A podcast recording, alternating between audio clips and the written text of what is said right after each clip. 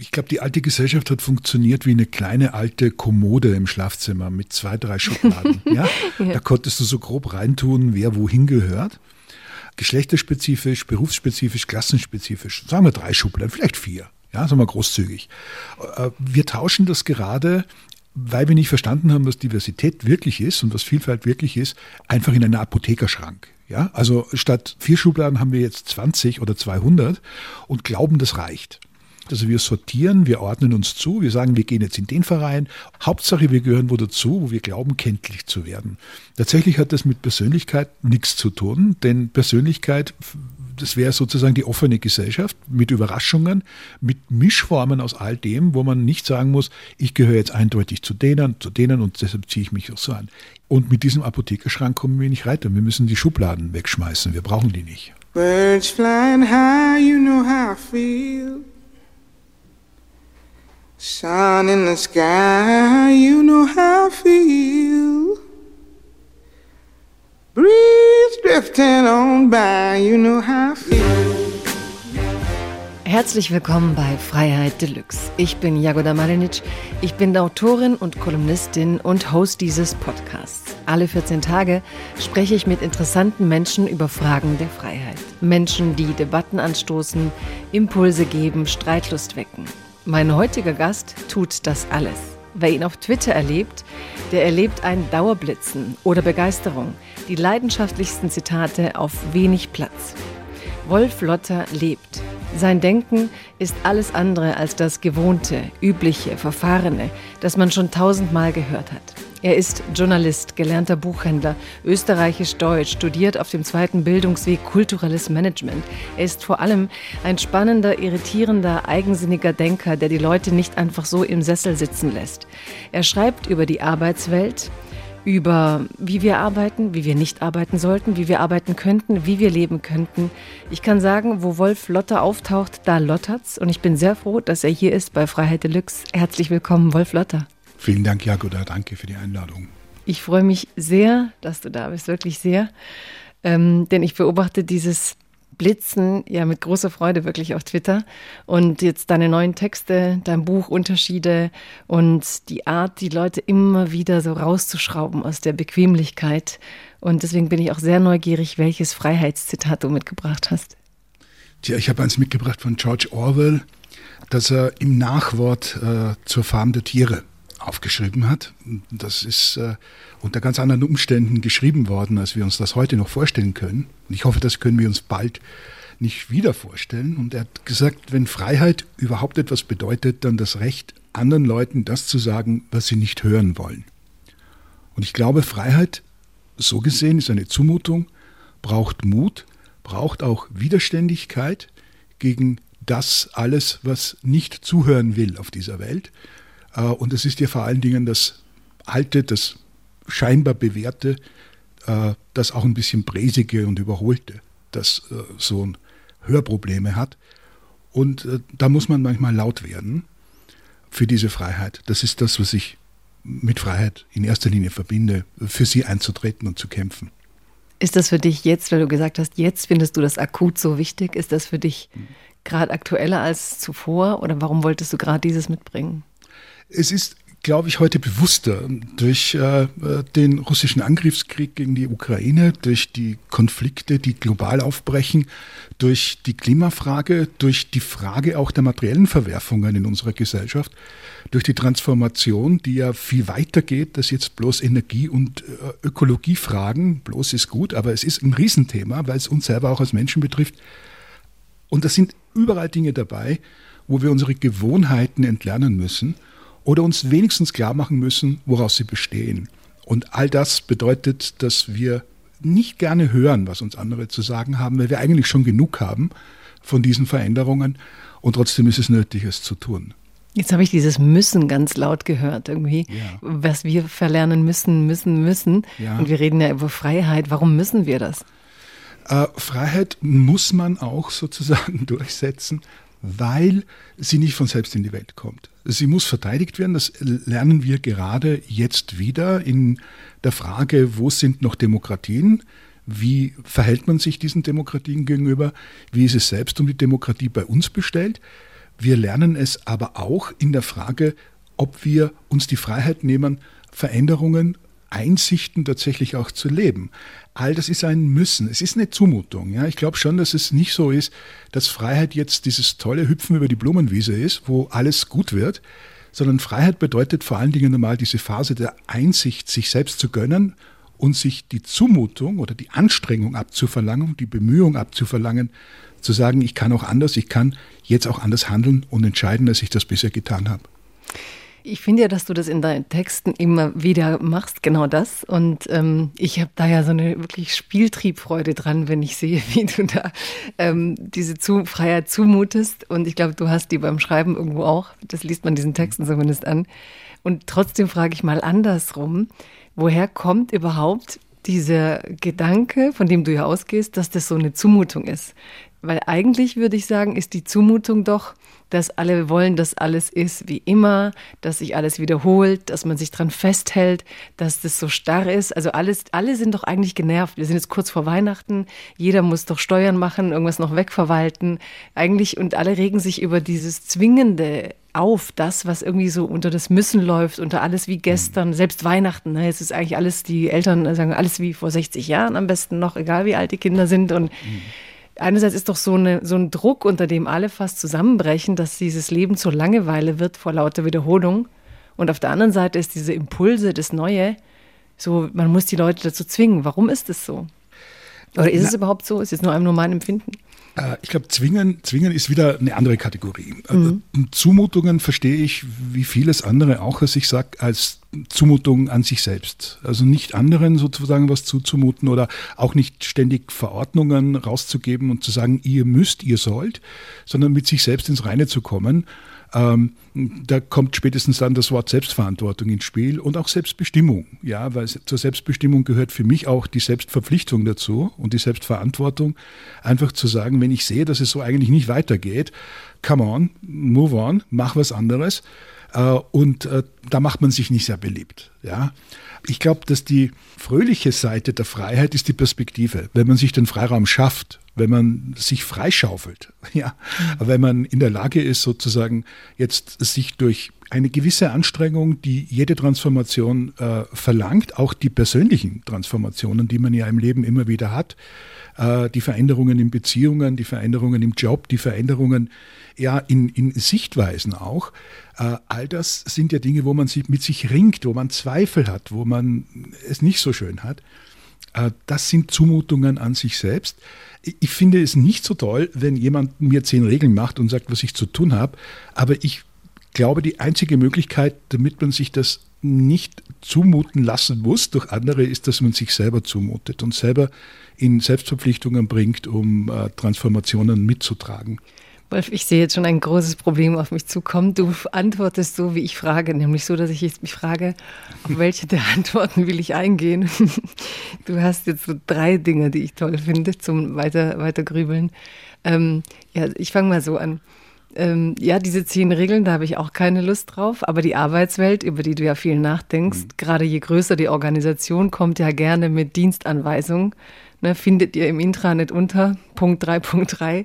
Und dann lesen alle irgendwelche Blätter, war ja auch bei Corona so. Dann kamen dann immer die neuen Verordnungen von der Ministerkonferenz da. Hm.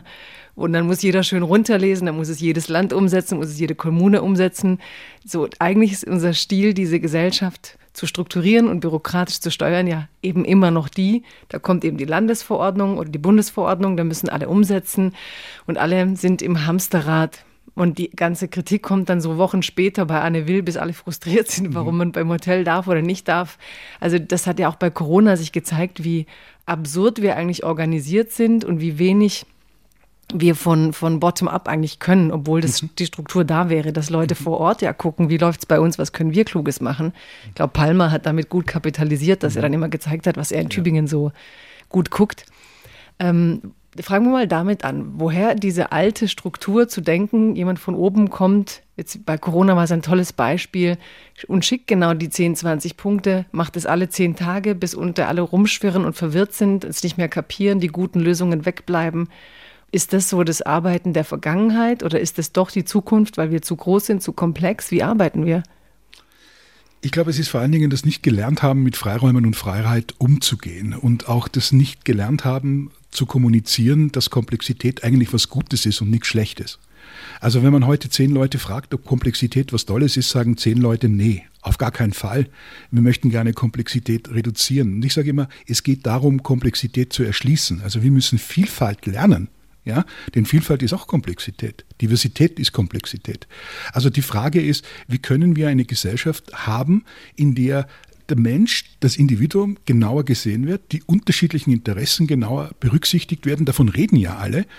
Wenn wir Regeln haben, die noch aus der Zeit der Vereinheitlichung kommen, äh, die eigentlich hinter uns liegt, und ich glaube, das macht den Menschen Probleme. Wir haben Werkzeuge und eine Kultur, die eigentlich nur mit Vereinheitlichung kann, mit einer Regel. Ja? Die kann aber nicht mit Ausnahmen und sie kann nicht mit Unterschieden. Und da wird es dann immer kritisch. Und da fühlen wir uns natürlich alle überfordert. Weil wir kriegen ja sozusagen von oben und auch im Job eine klare Anweisung. Da sind wir ja im Grunde genommen Menschen, die das machen, was uns andere sagen. Ja? Äh, es geht aber darum, dass wir heute viel, viel mehr wissen als die Chefs und Chefinnen. Ja? Wir wissen als, als sogenannte Mitarbeitende ja schon viel mehr als unsere Superiors. Und deshalb brauchen wir auch eine andere Struktur und deshalb haben wir auch andere Ansprüche.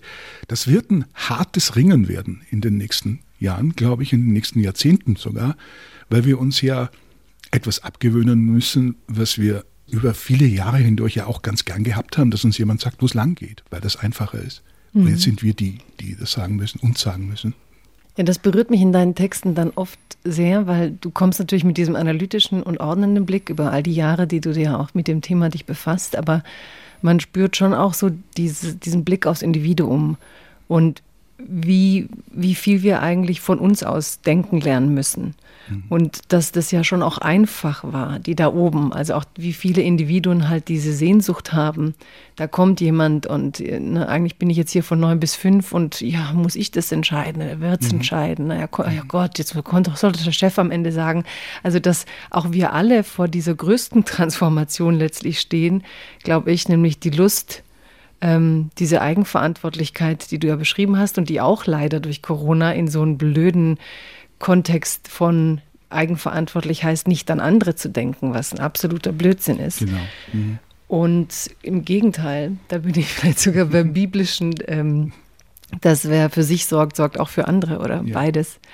Und ja, wie wir aber trotzdem vor dieser Überforderung, die halt trotzdem viele fühlen und dieses Denken, oh Gott, wie komplex, ich kann mich gar nicht mehr einarbeiten. Was würdest du sagen, muss na muss, ich will nicht mal von muss sagen, sondern mhm. was kann in uns passieren, dass das freisetzt, dass man plötzlich Lust hat und sagt, boah, ich darf, ist mein Entscheidungsbereich, ich gestalte, ich wach auf und äh, ich muss nicht auf den Chef warten, ich, ich habe hier Spielräume. Und was verändert es für den Einzelnen dann?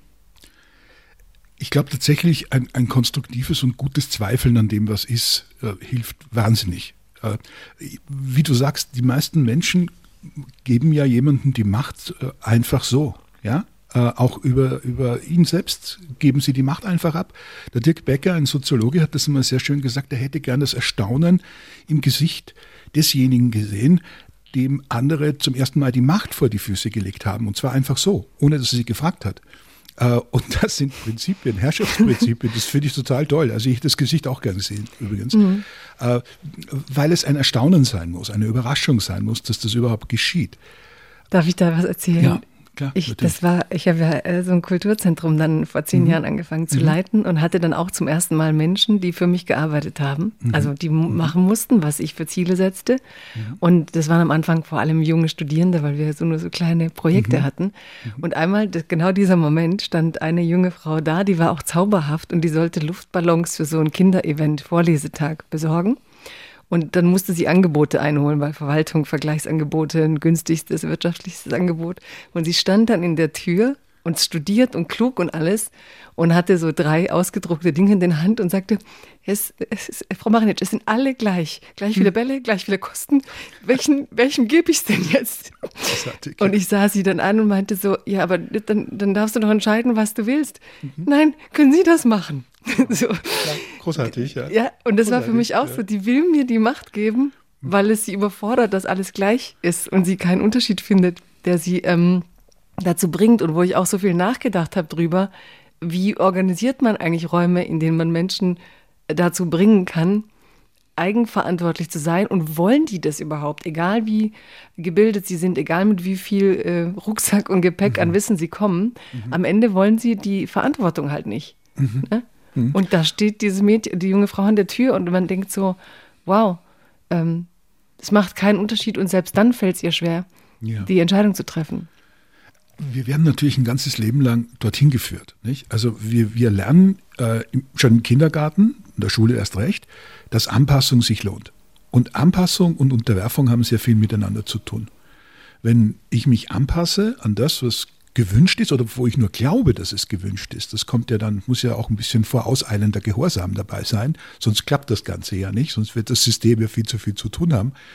Also wenn das mal so sozusagen im Spiel ist, dann merkt man, dass es eigentlich bequem ist, diese Verantwortung für Entscheidungen nicht zu übernehmen. Und das macht eine Kultur, ich glaube auch unsere Kultur, dann letztlich so ängstlich gegenüber Veränderungen.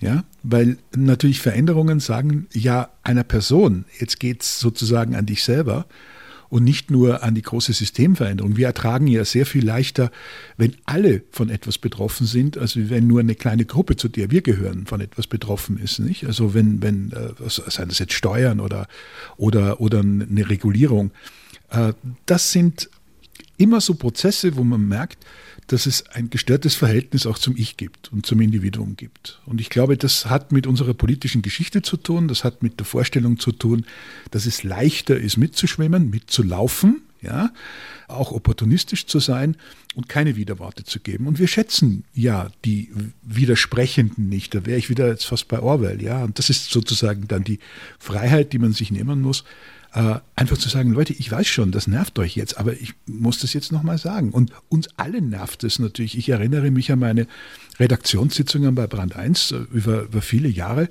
Hat es mich immer wahnsinnig genervt, wenn irgendjemand noch was anderes gesagt hat, als ich mir das vorgestellt habe. Aber es war alles konstruktiv und alles gut. Ja? Mhm. Äh, also es ist niemand ausgenommen davon.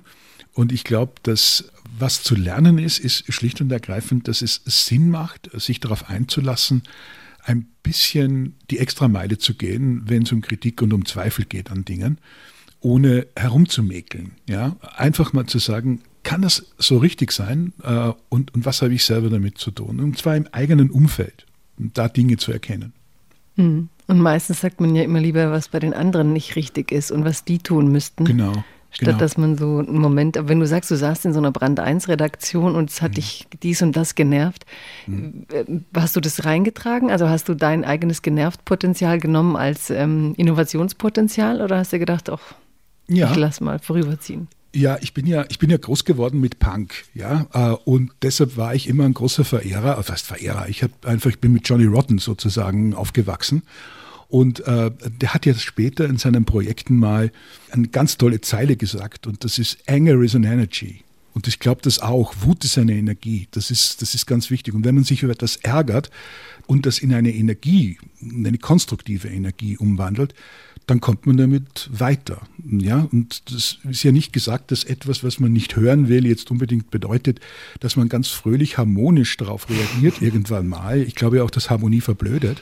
Aber dass man sagt, okay, ich ärgere mich jetzt, aber ich versuche jetzt einen Standpunkt rauszuarbeiten, aber gleichzeitig bin ich jetzt nicht intellektuell faul genug, um zu sagen, ich mache jetzt den Standpunkt nur, weil es dem anderen nicht passt. Also ich hm. mache ihn nur gegen den anderen oder die andere, sondern versuche auch was zu lernen. Mhm. Äh, in der zweiten Welle. In der ersten rege ich mich natürlich schrecklich auf. Ja, ja, ja aber Anger is an Energy. Damit denke ich aber jetzt ehrlich gesagt ähm, an diese tollen Unternehmensprojekte im mhm. Moment, wo es ja um ne, Krabatsinn, Achtsamkeit ja. und ganz genau reinspüren ja. und eigentlich solche Gefühle erstmal beobachten mhm. und sie nicht rauslassen. Ne, als wäre es so mehr so eine Zeichen unserer zivilisierten Umgang mit unserem mhm. Nervensystem. Ich mhm. finde im Moment der Trend dazu, sowohl im Betrieben, aber als auch im Privaten, geht ja dazu, so eine Dissoziation zu schaffen zwischen mhm. dieser Wut mhm. und dem Ich oder einer Instanz in einem selbst, die das beobachten kann, mhm. Mhm. damit du die Wut eben gemäßigt, gedrosselt, vielleicht schon gut ins System eingearbeitet reinbringen genau. kannst.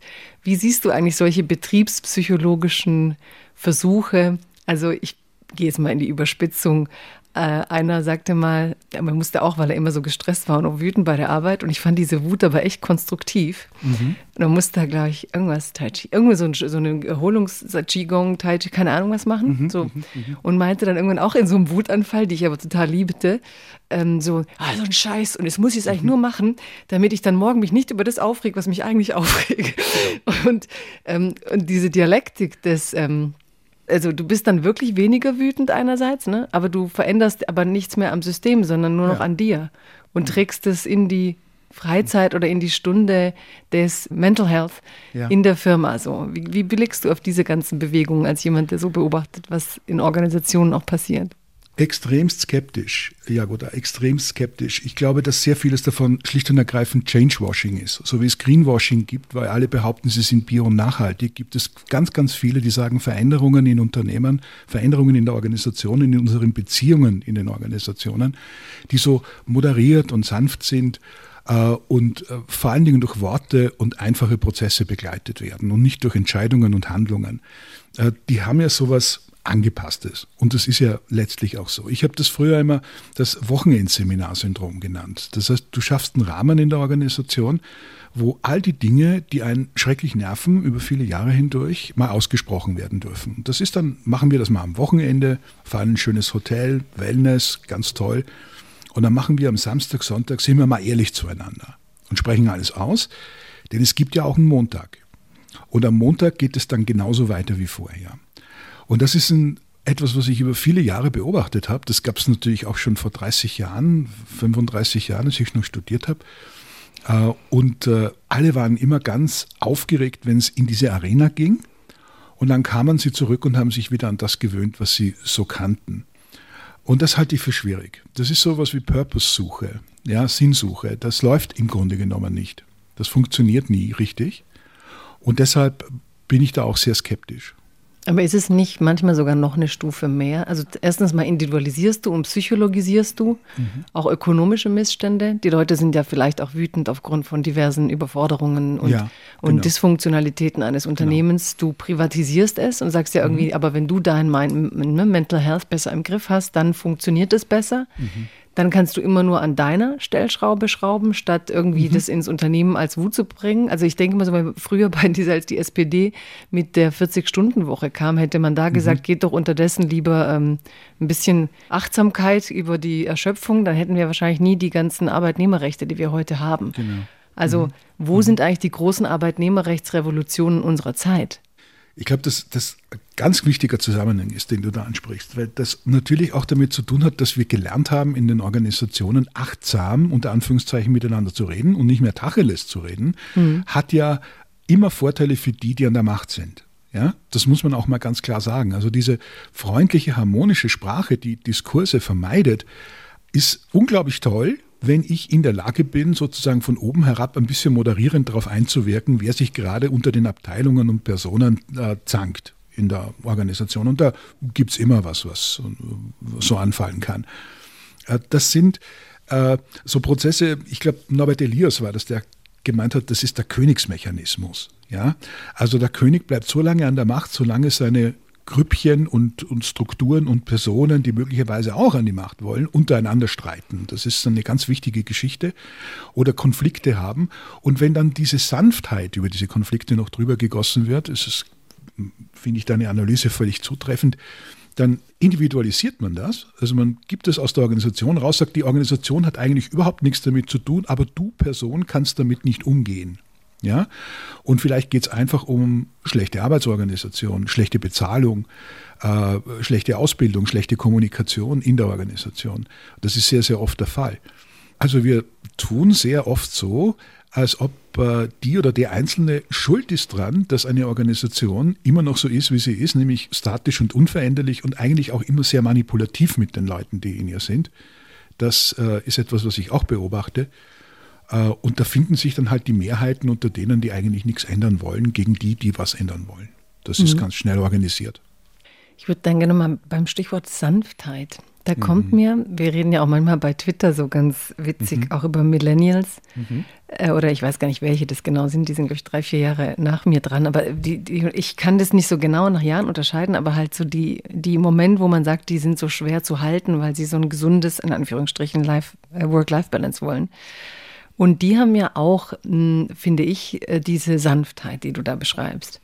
Da ist so oft untereinander bei Projekten, wenn man mit denen arbeitet, eben so, ja, hast du das gesehen? Ja, mhm. genau, mhm. finde ich auch alles gut. Mhm. Also ich erlebe das auch als so eine Abwesenheit von Energie und als würden ja. die Worte schon längst Teil des Projekts sein. Also die mhm. können auch gar nicht mehr aus meiner Sicht so direkt reden, boah, das finde ich gut, das würde ich gerne machen, sondern das, das ganze Sprechen ist schon eigentlich ein Verfahrenssprech, als wären sie alle schon Verwalter geworden. Ich mhm. überspitze jetzt völlig, mhm. damit du weißt, was ich mhm. meine als Phänomen. Ich weiß auch nicht, ob du es mhm. teilst, diese Beobachtung.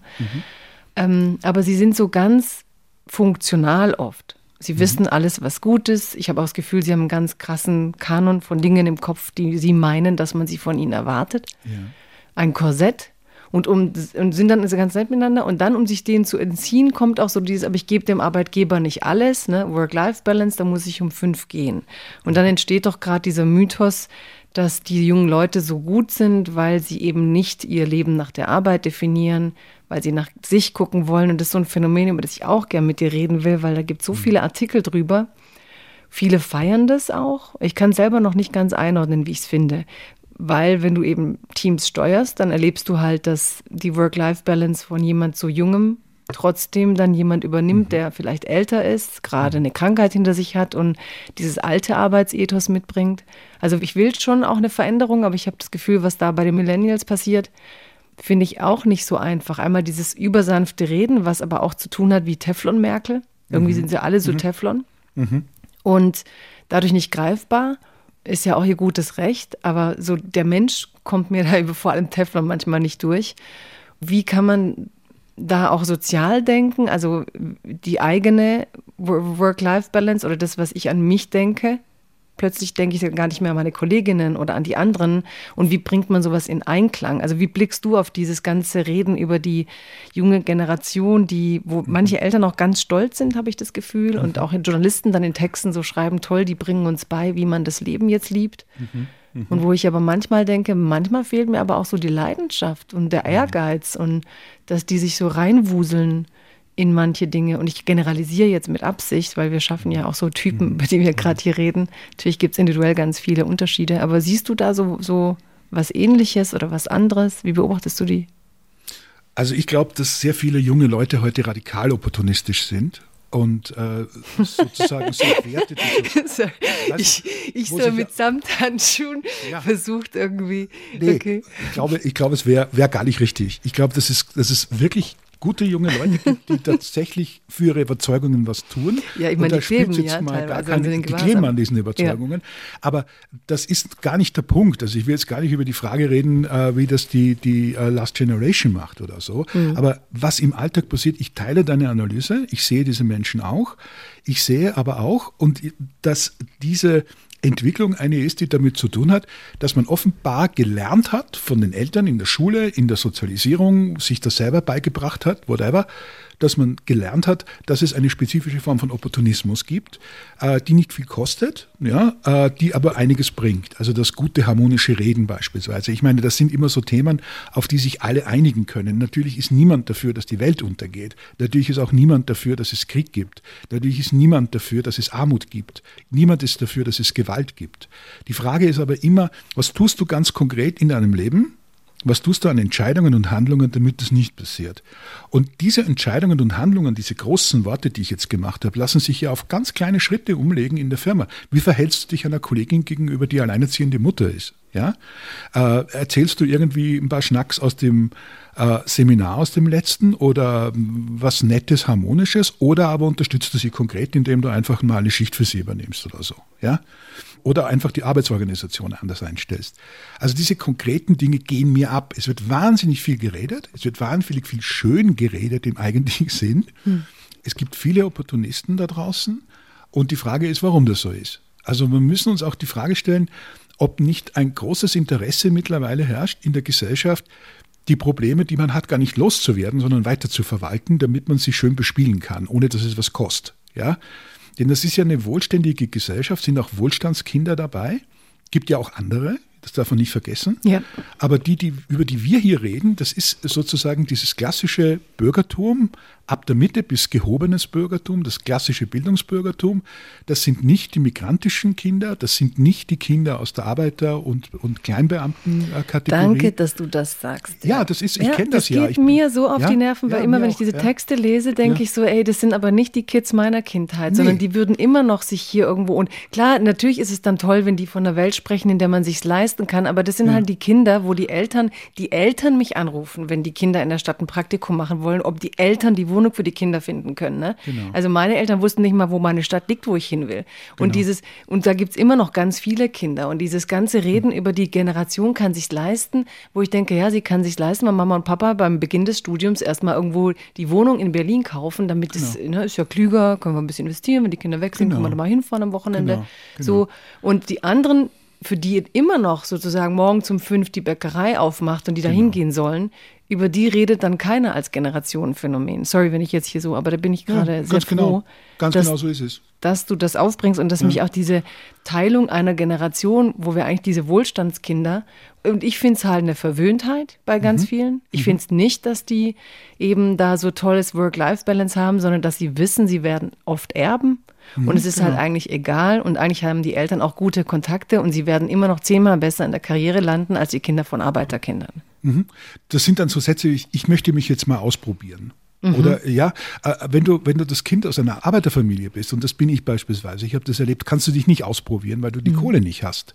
Du kannst den Job nicht kündigen, weil du deine Miete zahlen musst. Ja, aber du hast, glaube ich, noch nicht mal einen Begriff, weil so viel Identität also genau. einfach noch nicht gefördert wurde, dass du mhm. überhaupt weißt, was ausprobieren heißt. Du willst erstmal irgendwie funktionieren in dem System, in dem die Eltern überlebt haben. Ne? Und diese genau. ungleichen Ausgangsvoraussetzungen erstmal äh, zu kompensieren.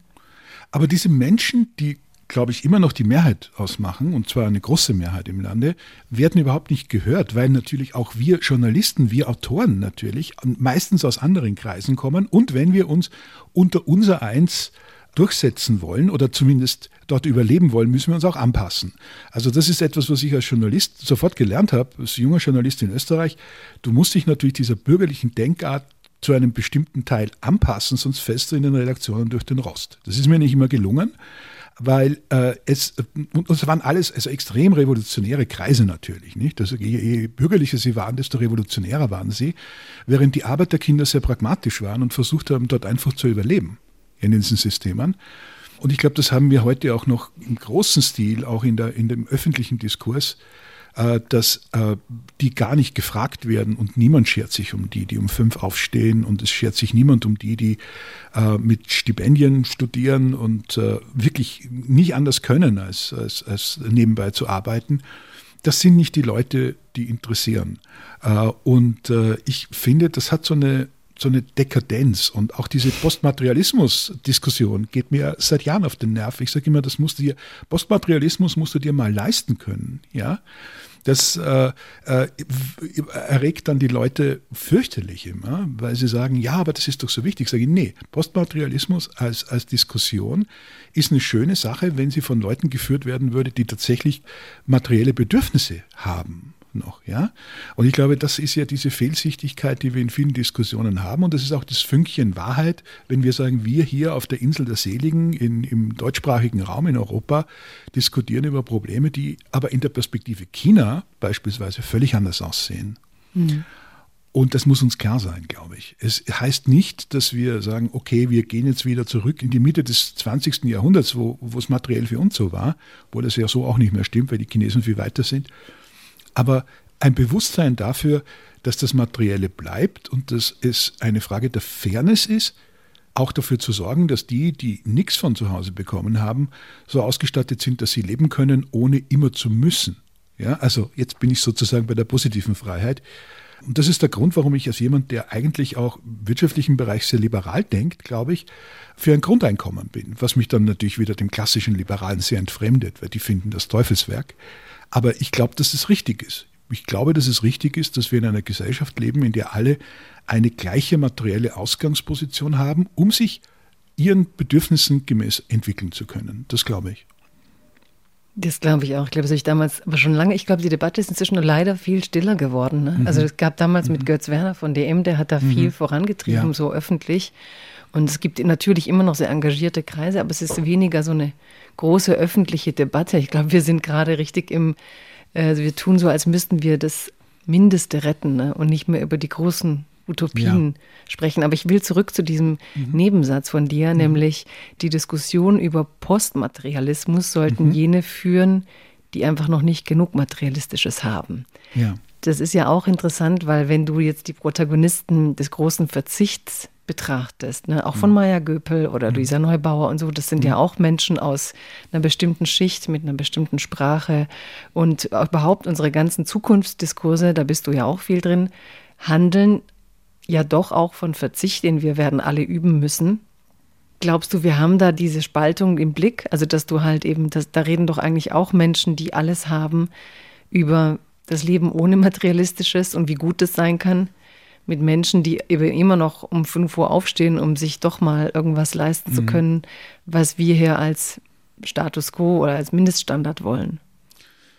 Ich glaube, da gibt es schon mal Unterschiede zwischen Maya Göppel und äh, Luisa Neubauer, glaube ich. Es gibt, da gibt es tatsächlich auch ähm, inhaltliche Unterschiede. Bei Maya Göppel erkenne ich, äh, dass sie, glaube ich, schon weiß, dass der Wachstumsverzicht etwas ist, was äh, man wirklich von der Klasse her, von der Schicht, der man angehört, her betrachtet werden muss. Ja? Äh, den Eindruck habe ich zumindest bei dem, äh, bei dem Austausch, den wir hatten. Äh, bei Luisa Neubauer habe ich das weniger. Ja, also das mag jetzt daran liegen, dass sie sich wirklich jetzt auf die Themen äh, Suffizienz so gestürzt hat, dass eigentlich nichts anderes mehr übrig bleibt. Ich glaube, dass wichtig ist, dass wir erstmal darüber reden, was ist eine Grundausstattung für alle.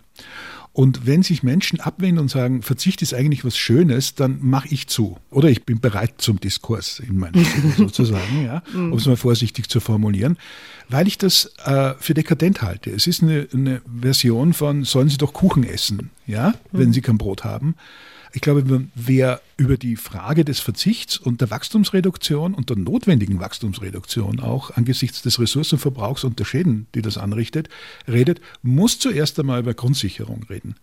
Und ich glaube, das ist der Kernfehler vieler, die versuchen, eine ökologische Transformation zu machen, dass sie nicht daran denken, dass vor der materiellen Transformation eine soziale und kulturelle Transformation steht. Und dass man zuerst einmal sagen muss, so Freunde, wir statten euch jetzt alle so aus oder wir machen jetzt mal grundsätzlich die Sache so auf, dass es niemanden gibt, der dadurch den Rost fällt und ihr keine Sorge haben müsst, dass ihr diese Transformation auch überlebt. Und das, das fehlt mir in der Diskussion total. Ja? Also es wird auch abgebogen, weil in dem Moment, wo, wo man sagt, es geht ja um Leben und Tod, und jetzt können wir nicht über Grundeinkommen reden und über Sozialversicherung, sagt man in Wirklichkeit auch, ich nehme euch nicht ernst. Das muss man auch dazu sagen. Also das ist, glaube ich, einer der Gründe, warum wir übrigens auch in der eigenen Sache der Transformation, der ökologischen Transformation nicht weiterkommen.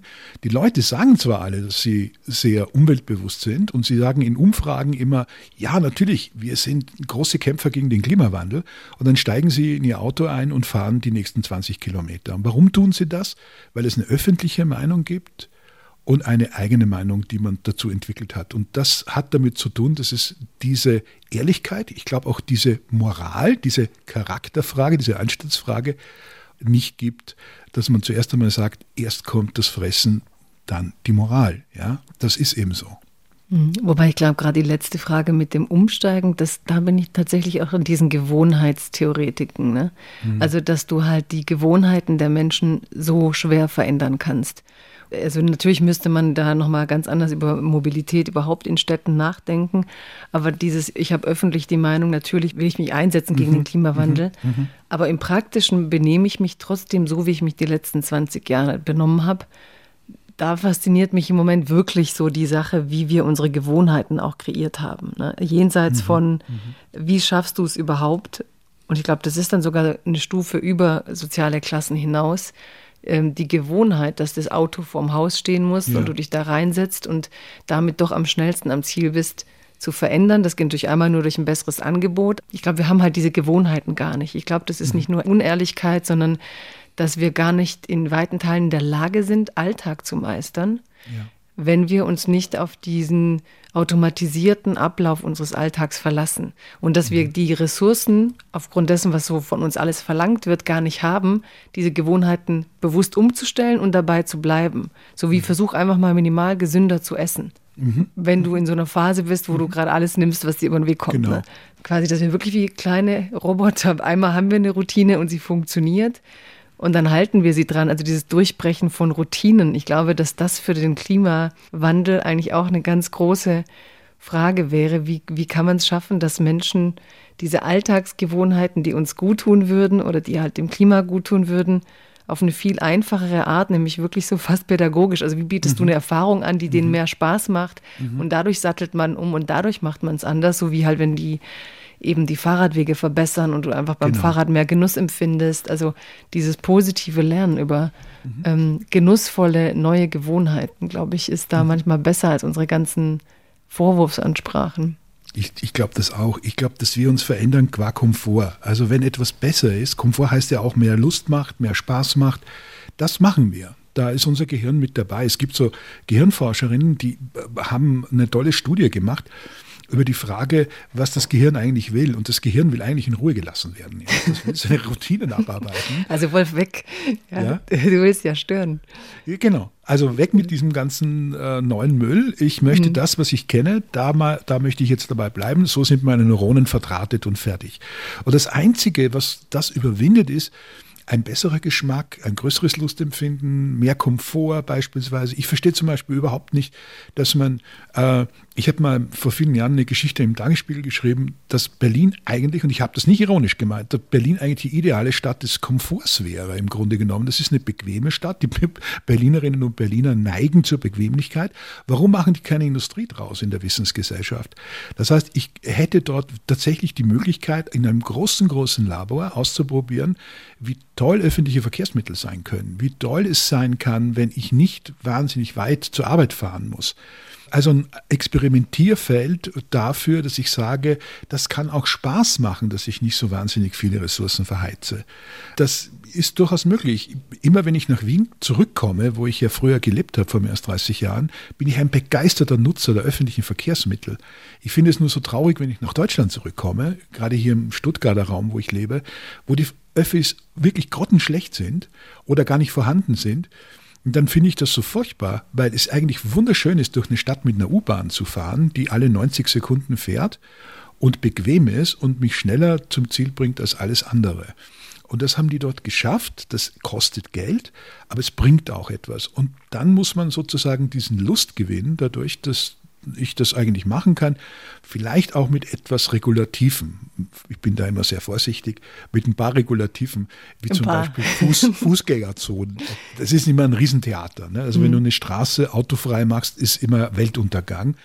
Tatsächlich ist es in zwei Jahren immer für alle ganz toll und klasse. Also alle Läden sagen, wir werden eingehen, wir überleben das nicht. Tatsächlich ist es so, dass sie viel mehr Kundschaft haben als vorher, was auch logisch ist, weil mehr Leute einfach in ihren Laden gehen können, als die Bar, äh, äh die vorher einen Parkplatz gefunden haben. Ne? Ja, jetzt muss ich doch mit dir mal in das deutsche äh, Lieblingsthema, wenn du das jetzt schon so schön beschreibst. Ich kenne das ja auch da mit den österreichischen Bahnfahren, das macht mhm. wirklich Spaß. Mhm. Und, oder vergleichen wir mal auch London, wenn mhm, früher dachte ja. ich, boah, da würde ich nie U-Bahn fahren, so viele Menschen. Mhm. Und dann geht man in die U-Bahn und alle mhm. sind so mhm. zivilisiert miteinander, mhm, mhm. halten Abstand, lassen einen ordentlich rein. Ne, hier kann ich in eine Bahn und dann habe ich irgendwie alle ins, unter, unter der Achsel und, und unterm Knie und also alle drücken sich so und wir haben auch kein, finde ich, so Herdenverhalten, wo wir auch unter großen Mengen Menschen beim Bahnfahren, beim Einstieg, Ausstieg irgendwie uns bewusst sind, wir sind eine Großstadt, jeder könnte genervt sein, ich achte mal auf mich und die anderen, sondern bei uns boxt sich so jeder rein, da komme ich in den Bus durch, habe ich meinen Platz, egal wer noch neben mir steht. Da ist ja so eine Grundaggression manchmal in diesem Alltag. Ja, ja. Und die Bahn auf Twitter, ja sowieso, ich, eigentlich müsste man Bahn muten, weil jeder seine ganze Verspätung durchgibt. Ich habe mich mal gefragt, ob das so ein psychologischer Elternkomplex ist der Deutschen, ja. dass man immer so wütend ist auf die Deutsche Bahn. Ja. Das ist so wie die Ersatzreligion. Der liebe Gott hat es nicht gerichtet. Ja. Er hat es schlecht gemacht. Aber im Fall der Bahn ist es ja auch wirklich so. Ich sehe das auch so. Ja, das, die, die, lassen ja eigentlich ja. die ganze Berufswelt, die beruflich auch, also ich, ich, ich, mhm. ich fahre ja fast nirgends mehr hin, weil ich sage, ich mhm. kann das Risiko der Bahn nicht einkalkulieren. Genau. Ich brauche so Mannheim-Heidelberg inzwischen schon drei Puffer-S-Bahnen, mhm. um sicher zu sein, genau. dass ich dann zum, zur Bahn schaffe. Mhm. Und wenn du das dann vergleichst mit einem Land wie Österreich und wo ich denke, wir sind doch reich, wir reden mhm. nonstop über Klima. Mhm. Und wir alle beschweren sich hier in das blöde Twitter rein, als würdest du Geld kriegen, mhm. wenn du der Bahn Kritik mhm. gibst. Mhm. Und warum auch, auch wieder so im Sinne von Sanftmut und in den Unternehmen wehrt sich niemand. Warum passiert denn nichts, dass wir jetzt irgendwas, was kann denn passieren? Also nicht Verordnung von oben, das passiert ja anscheinend nicht, dass jemand zur Bahn kommt, mhm. so wie früher, und er richtet's. Also diese patriarchale Idee des Chefs, der kommt und dann läuft wieder alles nach drei Jahren. Das ist ja auch passé. Das haben wir abgeschafft erfolgreich. Aber was kommt denn jetzt an die Stelle, um so ein Unternehmen wie die Bahn mhm. wieder so funktionieren zu lassen, dass man sich im Alltag, ich meine, wir haben in der Sprache ja Sätze gehabt, der Mensch, der Mann ist so pünktlich wie ein D-Zug oder so. Mhm, ne? also, genau, das genau. zeigt ja, was diese Bahn in Deutschland mal geleistet hat. Und ich weiß, im Ausland hieß es immer, oh, in Deutschland kommen die Busse auf ja. die Minute, auf dies, auf diesem Schild steht. Das war ja ein Phänomen. Und in wenigen Jahren hast du ein Land, wo ich weiß, Karl Markus Gauss hat eine ganze Kolumne geschrieben, wie mhm. die Deutschen keinen Aufstand wagen mhm. über diese Bahnfahrten und wie die einen rumschieben und mhm. nicht informieren mhm. und reinwerfen, rauswerfen. Mhm. Was passiert da? Und das würde mich jetzt auch mal interessieren, transformatorisch. Mhm. In so einem Unternehmen, was läuft da schief oder was kann eigentlich eine Zivilgesellschaft machen, um sich die Freiheit der Bahnmobilität zurückzuerobern? Das war jetzt ein schönes Stichwort, Jagoda, weil es, glaube ich, genau darum geht, wir haben keine Zivilgesellschaft, wir haben Beschwerden nach oben. Ja? Oder wir haben Beschwerde an die Pressestelle der Deutschen Bahn oder sonst was, wenn der Zug nicht pünktlich kommt. Eine Zivilgesellschaft hätte bereits etwas initiiert, was wie, wir mal, Volksbegehren, ja, eine Petition, wo Millionen Menschen unterschreiben müssten in diesem Land, zu sagen, wir bauen jetzt mit aller Kraft die öffentlichen Verkehrsmittel aus, insbesondere die Bahn. Das hätte eine Zivilgesellschaft gemacht.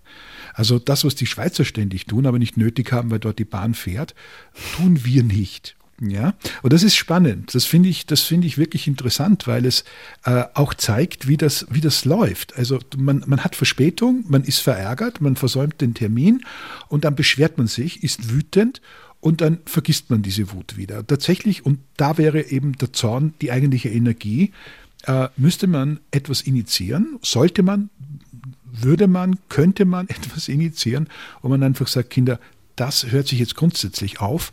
Wir möchten, dass hier massiv ausgebaut wird und nicht nur darüber geredet wird. Und wir übernehmen als Zivilgesellschaft jetzt auch den Druck auf die Politik, auf die Entscheidungsträger, dass das geschieht, denn das ist offensichtlich nicht passiert all die Jahre. Dass die Bahn nicht fährt, ist ja auch das Versäumnis äh, einer einfach miesen Infrastrukturpolitik über 30, 40 Jahre. Ich kenne ein paar Leute, die da gearbeitet haben und die das auch äh, so unter halb vorgehaltener Hand erzählen, was da alles gelaufen ist. Also wir fahren auf Material, das ist einfach uralt und es ist einfach nicht gut gemacht. Und deshalb fallen die Züge aus. Das mal anzugehen, wäre eine Frage auch des Selbstwertgefühls einer Zivilgesellschaft, die sagt, okay, das kann nicht sein, das lassen wir uns einfach nicht mehr gefallen. Und wir ändern das jetzt. Und dazu müssten wir Zivilgesellschafter werden. Das sagst du jetzt so und das ist für mich trotzdem eines der größten Rätsel. Natürlich gibt es Analysen ne, von dieser Vereinzelung der Gesellschaft, von mhm. all diesen neoliberalen Entwicklungen, die wir eben dann seit den 70er, 80ern erlebt haben, von der Privatisierung vieler Bereiche. Klar kannst du so erklären, aber dass dann die Zivilgesellschaft keine Wut und auch in dem Sinn keine Verantwortung entwickelt. Also ich nehme jetzt ein anderes Beispiel. Damals in den 80ern, glaube ich, gab es ja mhm. in Frankfurt oder so dieses Kultur für alle. Da mhm. war ja so, Kultur mhm. muss mhm. eben als Wert da sein, er muss möglichst vielen zugänglich sein, ärmeren Menschen. Der Gedanke ist scheint völlig weg, ne? Mhm. Mhm. So, man redet jetzt darüber, funktioniert das Theater für die Abonnenten. Klar, man gibt irgendwie einen Sozialpass, noch ein paar Plätze sichern für Leute, die mal wollen, aber sich nicht leisten können. Aber der Anspruch, Kultur muss ja auch wie ein Betrieb funktionieren.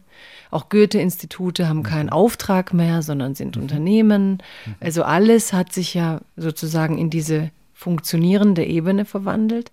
Und ich weiß nicht, wohin die Zivilgesellschaft verschwunden ist, die das auch verlangt hat. Also wir haben einerseits die Debatte, dass wir so viele Sozialausgaben haben wie noch nie, stimmt mhm. ja. Mhm.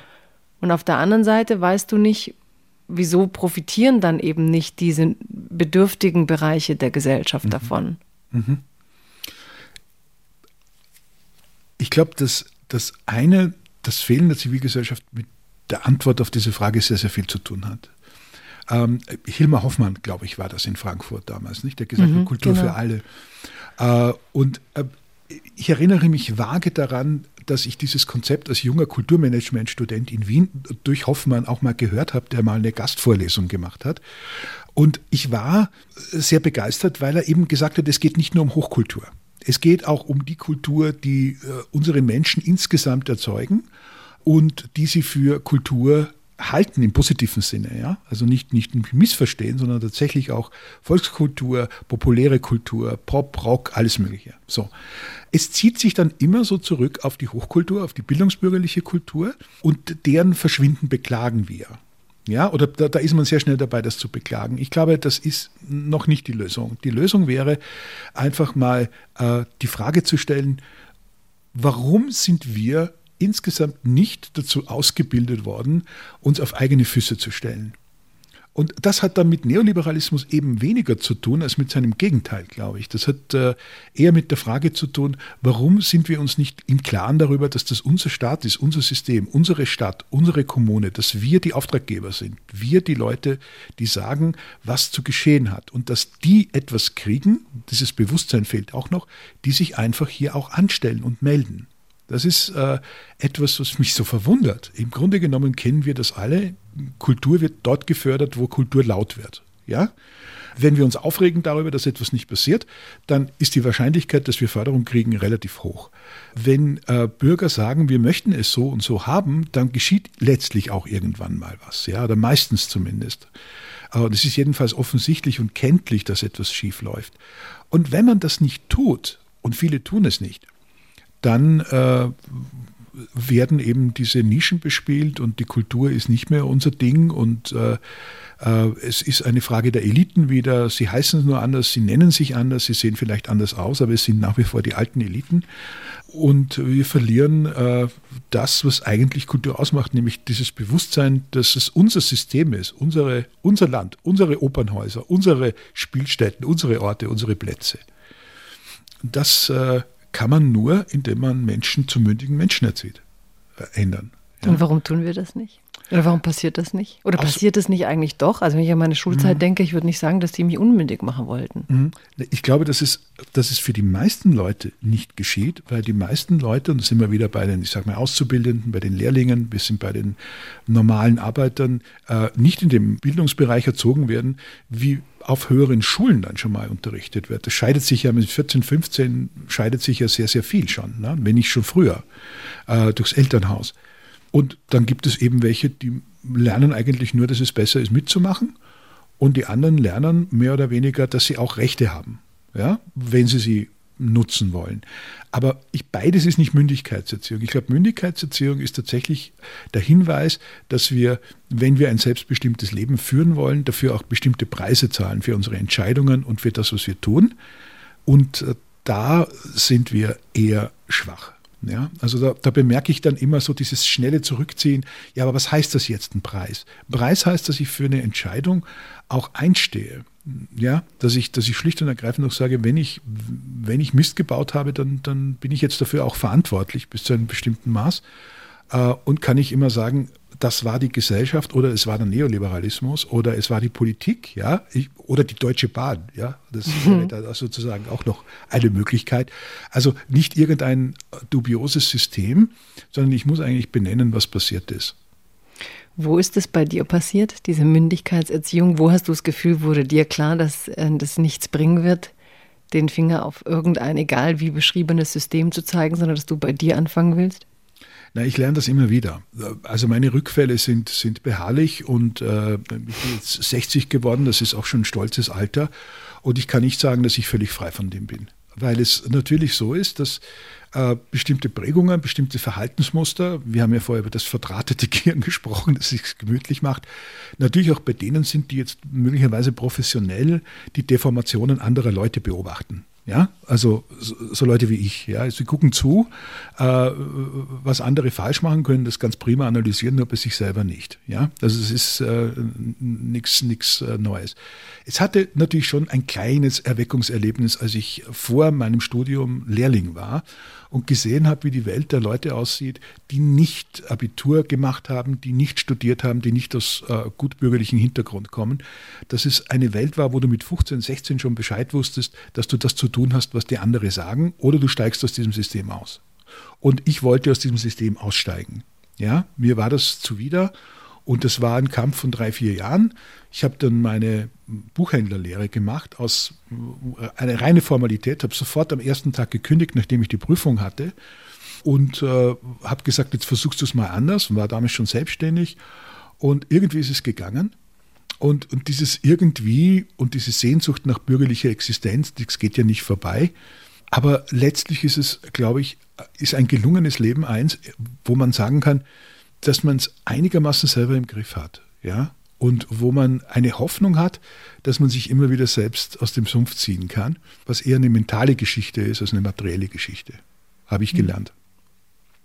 Du warst ja ein Mitbegründer von Brand 1 und bist nach 23 Jahren gegangen. Und ich habe da gelesen, als du gegangen bist, war da aber auch so ein, also ich habe das reininterpretiert, mhm. du warst fair und bist gegangen, aber es hat dir auch irgendwie was gereicht, so, ne? Naja, mir, mir hat die Routine gereicht, um ehrlich mhm. zu sein. Und äh, ich schreibe jetzt seit 35 Jahren für Printmedien, das ist eine lange Zeit. Ich bin aber nicht so ganz sicher, ob Printmedien sozusagen so eine vitale Zukunft haben. Ja, da bin ich ja nicht der Einzige. Mhm. Und mich hat eigentlich immer ein bisschen negativ berührt, wenn das Digitale so zweite, dritte Schiene war. Auch weil ich meinen Job eigentlich mit digitalen Fragen begonnen habe, erstaunlicherweise, obwohl ich also eine ganz andere Ausbildung habe, aber ich habe mich für Computer interessiert, war relativ früh in äh, dem, was man später Internet nannte, das nannte man damals noch Fidonet, und habe äh, Texte getauscht mit, mit Kollegen. Das fand ich alles spannend und gut und wichtig und es war das Potenzial auch zu sehen, was da drin ist. Und ich glaube, dass wir in den Medien, also Printmedien, das betrifft Buchverlage, Magazinverlage, aber Zeitschriftenverlage, eine unglaubliche Trägheit haben. Und äh, diese Trägheit äh, geht jetzt seit vielen, vielen Jahren, auch bei denen, die eine hohe Dynamik entwickelt haben. Und das war bei Brand 1 sicher der Fall. Aber ich hatte keine Lust, sozusagen als reiner Printjournalist in Rente zu gehen und wollte nochmal probieren, was sozusagen auf anderen Feldern noch möglich ist. Und das versuche ich jetzt. Das ist auch interessant, was du beschreibst, dass die Trägheit, auch wenn du dann als gefühlt dynamischer Mensch da Teil davon sein willst, dich dieser Trägheit nicht entziehen kannst. Ne?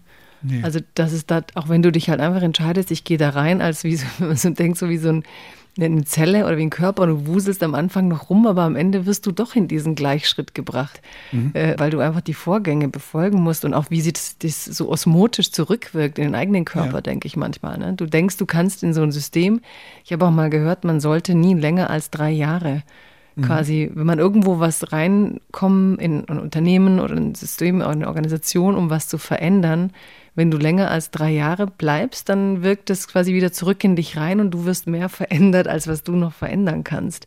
Genau. Insofern hast du ja mit 23 wahrscheinlich noch ziemlich viel Widerstand geleistet und ziemlich lang Widerstand geleistet. Aber das ist auch so ein Ding, du sagst jetzt eben, du wolltest nicht als Printjournalist da enden. Ich habe immer so das Gefühl, eine konstruktive Unzufriedenheit bei dir zu erkennen, hm.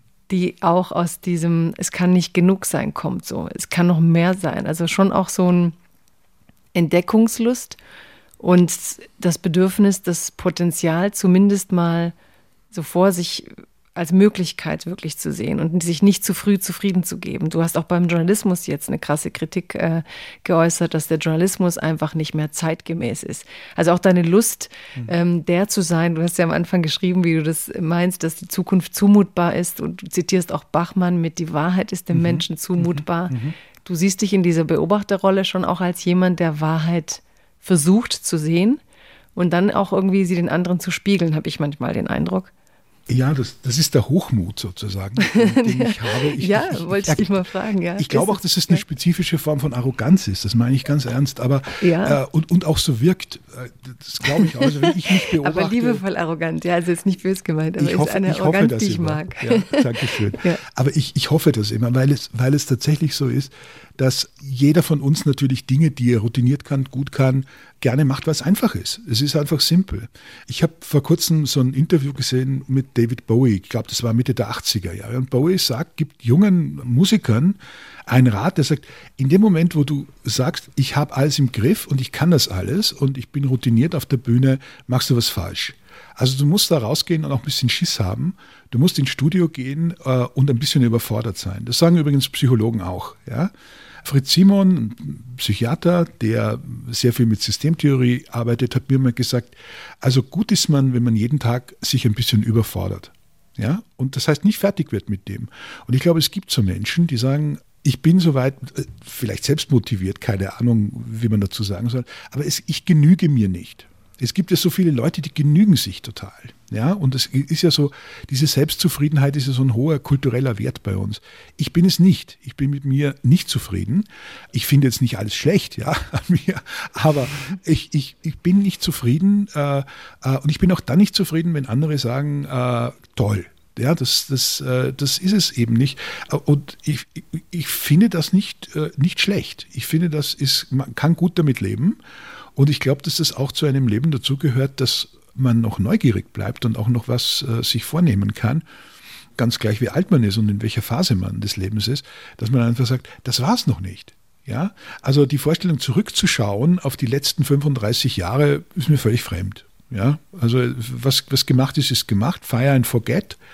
Aber spannend wird es, wenn man überlegt, was kann man denn mit dem, was da ist, eigentlich machen, mit der Gegenwart machen, mit den Ideen, die da sind da glaube ich, ist insgesamt um jetzt wieder aufs Große zu kommen, Transformation ein bisschen unterbelichtet gerade oder unsere Transformationskultur hat viele Utopien und viele Visionen und manchmal ist eine Utopie und eine Vision nichts als das Verschieben ins Morgen, Domani, Domani und heute nicht machen und ich glaube, dass es wichtig ist, so, eine Art Gegenwartsradikalität zu entwickeln und zu sagen, was ginge denn schon mit dem, was ich jetzt hier habe? Ja, was können wir denn da machen? Was können wir da Neues basteln? Das finde ich äh, ein bisschen erfrischend. Ja, ich mag ja genau diese Unzufriedenheit, weil auch diese Nervosität, alles, was du mhm. beschreibst, mhm. man könnte aber auch sagen, wir hängen am Gestern, weil das sind, so wie du mhm. sagst, David Bowie-Kult mhm. ums mhm. Leben. Und was mich ja fasziniert, ist, dass du einerseits so viele Impulse gibst, einer Arbeitswelt, auch, auch der Wirtschaftswelt und gleichzeitig eben nicht auf das, was aus meiner Sicht im Moment Zeitgeist ist und, und en vogue, weil du sagst, du bist selbst unzufrieden. Ich finde das eine großartige Eigenschaft. Ich finde das so langweilig, dass die Leute sich heute überall positive Affirmationen an die Wand kleben und sagen wollen, ich bin gut, ich mhm. werde morgen, man darf ja nicht Zukunft sagen. Ne, also diese ganze Idee von, dass wir nonstop so positive Gedanken aus uns rauswühlen mhm. sollten. Mhm. mhm. Ich bin gut, ich habe das sehr gut gemacht, ich bin ja. zufrieden mit meinem Leben. Genau. Mit dem Leben kommen nur Zeug.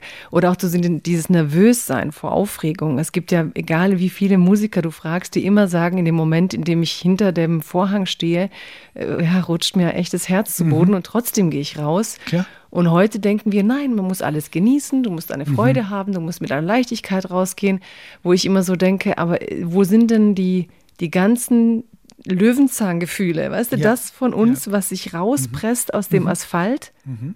genau. und dann Raum macht für diese Brüche und das, was raus kann. Und wer verteidigt das eigentlich noch gegen mhm. diese Dauerpolitur? Irgendwie, jeder läuft gerade mit diesem Schmirgelpapier mhm. und schmirgelt das alles weg sie machen alles Selfies, ne, ja. Ne, im Grunde genommen. Und, und, und, und glauben, filtern alles. Genau. Und, und, und die Leute, die Selfies machen, neigen dazu, zu sagen, ich mache das, weil ich so selbstbewusst bin. Nichts ist falscher. Leute, die für mich Selfies machen, machen das ja für andere Leute. Also ich, mache doch kein Selfie für mich, ich weiß doch, wie ich aussehe. Ja? Und, und äh, äh, ich möchte gerne von anderen dann hören, oh toll, ja, oder großartig, oder es sieht aber sehr ernst aus, oder du siehst jetzt sehr krank aus, oder so, whatever, ja, aber irgendetwas möchte ich an Wertung haben von anderen. Und, und da hört sich der Spaß dann eigentlich schon auf, weil ich eigentlich sagen würde, das muss, muss doch eigentlich irgendwann mal an einen Punkt kommen, wo du sagst, ich finde mich so okay, aber gleichzeitig ist es nicht so, dass ich so super toll bin und ich glaube, das kann ich nicht und ich lerne von denen und würde gerne mit denen jetzt streiten, damit ich da ein bisschen was gewinne intellektuell. Also ein bisschen am Leben bleiben, weißt du?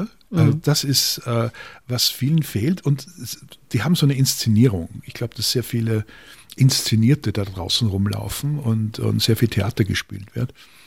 Und äh, jetzt nichts gegen das Theaterspielen. Wir haben alle unsere Rollen und tun da was. Aber wenn es zu dick kommt, dann sehen wir nicht, nicht mehr, verstehen wir nicht mehr, dass es ein Theater ist. Also wir wissen nicht mehr, wo die Bühne anfängt und wo das Leben aufhört. Oder? Ja, aber ich glaube, da bin ich nicht so ganz. Ich habe ja im Studium ganz, ich glaube, ich weiß es nicht, ich bin ein Autor, aber die Welt als Bühne. Also wir gehen ja mhm. alle mit einer Persona, mhm. mit einer Rolle raus. Mhm. Ich, mir fehlt sogar manchmal die Inszenierung. Also wenn ich jetzt vergleiche, mhm. wenn du in Wien bist, mhm. wie die mir ein Restaurant inszenieren, da gehe ich in die mhm. Knie. Ne? Da stimmt halt ja, vom ja. Kellner bis zum Kaffee, bis zum Tisch. Ich liebe das. Ja. Ich habe es auch mal, der Daniel Kehlmann hat über Berlin Aha. geschrieben. Berlin sei eigentlich keine echte Großstadt, glaube ich, weil es immer aussieht wie bei Leuten im Wohnzimmer. Aha, und mich stört diese fehlende Inszenierung im offenen Raum, weißt du, ich, also mhm. im öffentlichen Raum. Ich mhm. mag, mhm. dass ich in einen Café in Rom gehe und da ist da Marmor, das ich mir nicht ins Wohnzimmer stellen würde, sondern jemand hat mir genau. etwas inszeniert, wohin ja. ich mich begebe also ich liebe Inszenierung, ehrlich gesagt, als Ritual des öffentlichen Miteinanders. Und ich glaube, dass es dann wesentlich besser funktioniert als in diesen Berliner Cafés, wo sie mir alles aus Sperrholz machen. Ja. Und ich dann trotzdem fünf Euro bezahle für einen Kaffee, obwohl der nichts investiert hat ins genau. Inventar. Da genau. kriege ich eher so einen Anspruchskoller, dass da niemand sich was Geileres überlegt oder was, womit man auch inspiriert ist und andere mhm. Räume schafft, wodurch du ja auch andere Identitäten schaffst andere Inszenierungen schaffst. Und ich glaube, was du aber vielleicht, wo ich dich finde, bei inszeniert ist, dass halt wir diese Repräsentation, dass uns eigentlich immer weniger interessiert, was direkt vor unseren Augen ist, ne? sondern mhm. wie wir das dann eben darstellen. Da gibt es einen wahnsinnig schönen Essay, jetzt habe ich wieder den Namen nicht mhm. parat, mhm. von einem, der beschrieben hat, wie allein ähm, die Eltern-Kind-Beziehung sich verändert, weil die Eltern, wenn das Kind was Tolles macht, zum Handy greifen und sagen, ich möchte es aufnehmen. Und wenn ich es nur der Familien-WhatsApp-Gruppe schicke mhm. oder eben auf Instagram mhm. setze, mhm. also was wir verlieren im Sinne von verändern, also es ist was, entsteht was Neues, aber man verliert halt was Altes. Ja. Und dass wir bis heute auch nicht wissen, was das eigentlich mit unserer Bindungsfähigkeit macht, dass das Elternteil dann nicht einfach sozusagen sich auflöst in diesem Moment der Direktheit mit dem Kind, in so einem Gegenwartsbezug, mhm. sondern eigentlich die Verwertbarkeit wichtiger findet. Ja. Und ja. die Verewigung eines Momentes, wo Eltern Kinder früher ja einfach Nähe hatten. Also das fasziniert mich da schon und das ist so eine Inszenierungsfrage, wo ich denke, wie viel verlieren wir an Identität und Bindung vor allem, weil wir halt alles auch gleichzeitig festhalten wollen und selbst wenn wir es nicht teilen, aber und dann noch teilen wollen, also wie viel sind wir überhaupt mhm. noch? Mhm. Und wie viel hat es Wert, wenn wir es einfach sind? Ne? So bei Max Frisch gab es ja mal diesen mhm. schönen Titel. Mhm. Als Schriftsteller hat man das eh immer ein bisschen, dass man denkt, ich gucke jetzt zu und überlege eigentlich, wie es als Text wäre. Und er hat ja. dann einmal so einen Text gemacht mit Jetzt ist Sehenszeit, dass er aus dem. Flieger sah und einfach sah und guckte und lebte. Aber selbst das musste er dann noch schreiben ja, so dieses in die sozialen Medien und Netzwerke, also da verstehe ich die Inszenierung auch als Teil der Selbstauslöschung manchmal. Ich glaube, es geht um wirklich um Kenntlichkeit und um Zuordnung. Wenn ich ähm, mein Kind, ich habe einen neunjährigen Sohn, auf Facebook oder auf Twitter stellen würde oder Bilder davon, verletze ich seine und meine Intimsphäre. Ja? Und wenn mir das wichtig ist, dieses Bewahren, dann tue ich das nicht. Also ich tue es nicht. Ja, ich möchte, dass das sozusagen in der Familie bleibt. Ich möchte, dass das hier zu Hause bleibt. Ich möchte, dass das hier ein nicht öffentlicher, privater Bereich ist. Und äh, ich möchte nicht, dass jemand sagt, oh, du hast aber einen hübschen Sohn, ja, oder du hast einen tollen Sohn, oder du hast einen klugen Sohn. Das ist eigentlich überhaupt nicht das Ding. Und das kriegen heute viele nicht mehr hin, weil sie den Unterschied zwischen Menschen, Beziehungen und Dingen nicht mehr kennen, glaube ich. Und so wie man früher möglicherweise mit seinem Mercedes angegeben hat im Vorort, ja, äh, gibt man heute mit Familien an, man gibt mit Partnern an, man gibt mit äh, Verhältnissen an, alles Mögliche. Ja. Es ist alles dient sozusagen der eigenen Aufwertung und der eigenen Aufladung. Und das meinte ich, ich bin auch ein großer Freund der Inszenierung. Wenn ich nach Italien komme, geht es mir immer so, Norditalien zumal, ich liebe es, wenn alles sozusagen äh, dort ganz klar und auch Dinge, so wie du gesagt hast, auch Marmor, ja, also dieser, dieser, dieser aus Tivoli, dieser Stein, ich weiß jetzt nicht, wie der heißt, ich finde das fürchterlich. Ich habe in meinem Wohnzimmer sowas liegen, ja, weil die, ist das Haus gebaut wurde, späte 60er Jahre, war das total modern. Finde ich grässlich, also durch den Teppich drüber. Wenn ich das in Italien sehe, geht mir das Herz auf. Ja, äh, weil es da hingehört, weil es zu dieser Inszenierung gehört, in, in schönen Räumen, äh, ist es einfach extrem wichtig. Aber es muss, ich muss den Unterschied kennen. Ich glaube, es geht tatsächlich darum, weißt du noch, wo du bist? Weißt du, was du weißt? Ja? Kannst du es noch unterscheiden? Merkst du den Unterschied zwischen etwas Schönem, in das du dich ganz bewusst begibst, wo du dich freust und darauf konzentrierst, und deinem Leben, wenn es woanders anfängt. Ich glaube, diese Übergänge sind, glaube ich, heute ein großes Problem geworden. Ja? Vielleicht hat das mit privat und öffentlich zu tun. Ich weiß es nicht. Ich weiß es auch nicht. Aber du hast ja jetzt in deinem neuen Buch Unterschied genauer darüber auch nachgedacht, ne? wie wir hm. überhaupt Unterschiede sehen, wie wir einerseits sie feiern. Und ich mag auch, dass du das dann so auf den Punkt bringst mit diesen Modebegriffen, die ja dann Modekampagnen nach sich führen, wie Diversität, mhm. wo man dann genau weiß, wie die Fotos aussehen von der Diversitätsweihnachtsfeier mhm. mhm. und vom Diversitätstreffen und von der Diversitätsbeauftragten mhm. Und wo man eben so ein klischeehaftes Diversitätsbild verbreitet. Aber ich muss dann nochmal auf eine Eigenschaft von dir beim Schreiben. Du haust, da ist halt jetzt, wo du Punk gesagt hast, ist mir das schon klar du haust halt dann echt so, buff. Ähm, ich bin sehr froh, dass du nicht Akademiker geworden bist, sondern dass du diese Lust, ähm, dass du diese Lust, so die Axt auszupacken hast. Ich will jetzt nur mal ein Beispiel geben aus diesem Unterschiedebuch, mhm. Wo es eben auch darum geht, wie wir Unterschiede nivellieren und nicht aushalten. Ich möchte jetzt mal so einen Lotterhammer hier vorlesen. Mhm. Das kommt immer so unvermittelt. Man denkt, man liest gerade eine ruhige Analyse. Mit diesem Motto zog man in den Dschihad, in die Kreuzzüge, nach Auschwitz, in die Gulags und in die Kulturrevolution. Um die Welt besser zu machen, mussten erst die Unterschiede beseitigt werden, die Menschen also ausgelöscht und nivelliert. Die Liquidation des Unterschieds endet immer im Massenmord. Jo. Sorry, ich muss lachen, weil ich, äh, weil ich diese Zuspitzung ähm, einfach stimulierend finde, dass du, dass du auch keine Angst hast, apropos Unterschiede machen. Ja das Extremste an die Wand zu malen, so zur Veranschaulichung. Ich glaube auch, dass das wichtig ist, dass, dass, du sagst, wozu kann es führen? Wozu kann unser alltägliches Verhalten führen? Das ist ein extrem wichtig.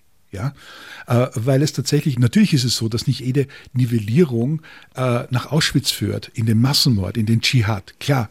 Aber dass es in unserem Denken so ist, dass wir, wenn wir etwas vereinfachen und wenn wir einfache Ja-Nein-Entscheidungen stets vor uns hertragen und diese einfachen Regeln sozusagen befolgen, ohne sie äh, zu hinterfragen, dann kommen wir dahin. Das ist ja das, was ich übrigens von meiner äh, Lebensweisen von Hannah Arendt gelernt habe, ja, die, die ich abgöttisch liebe.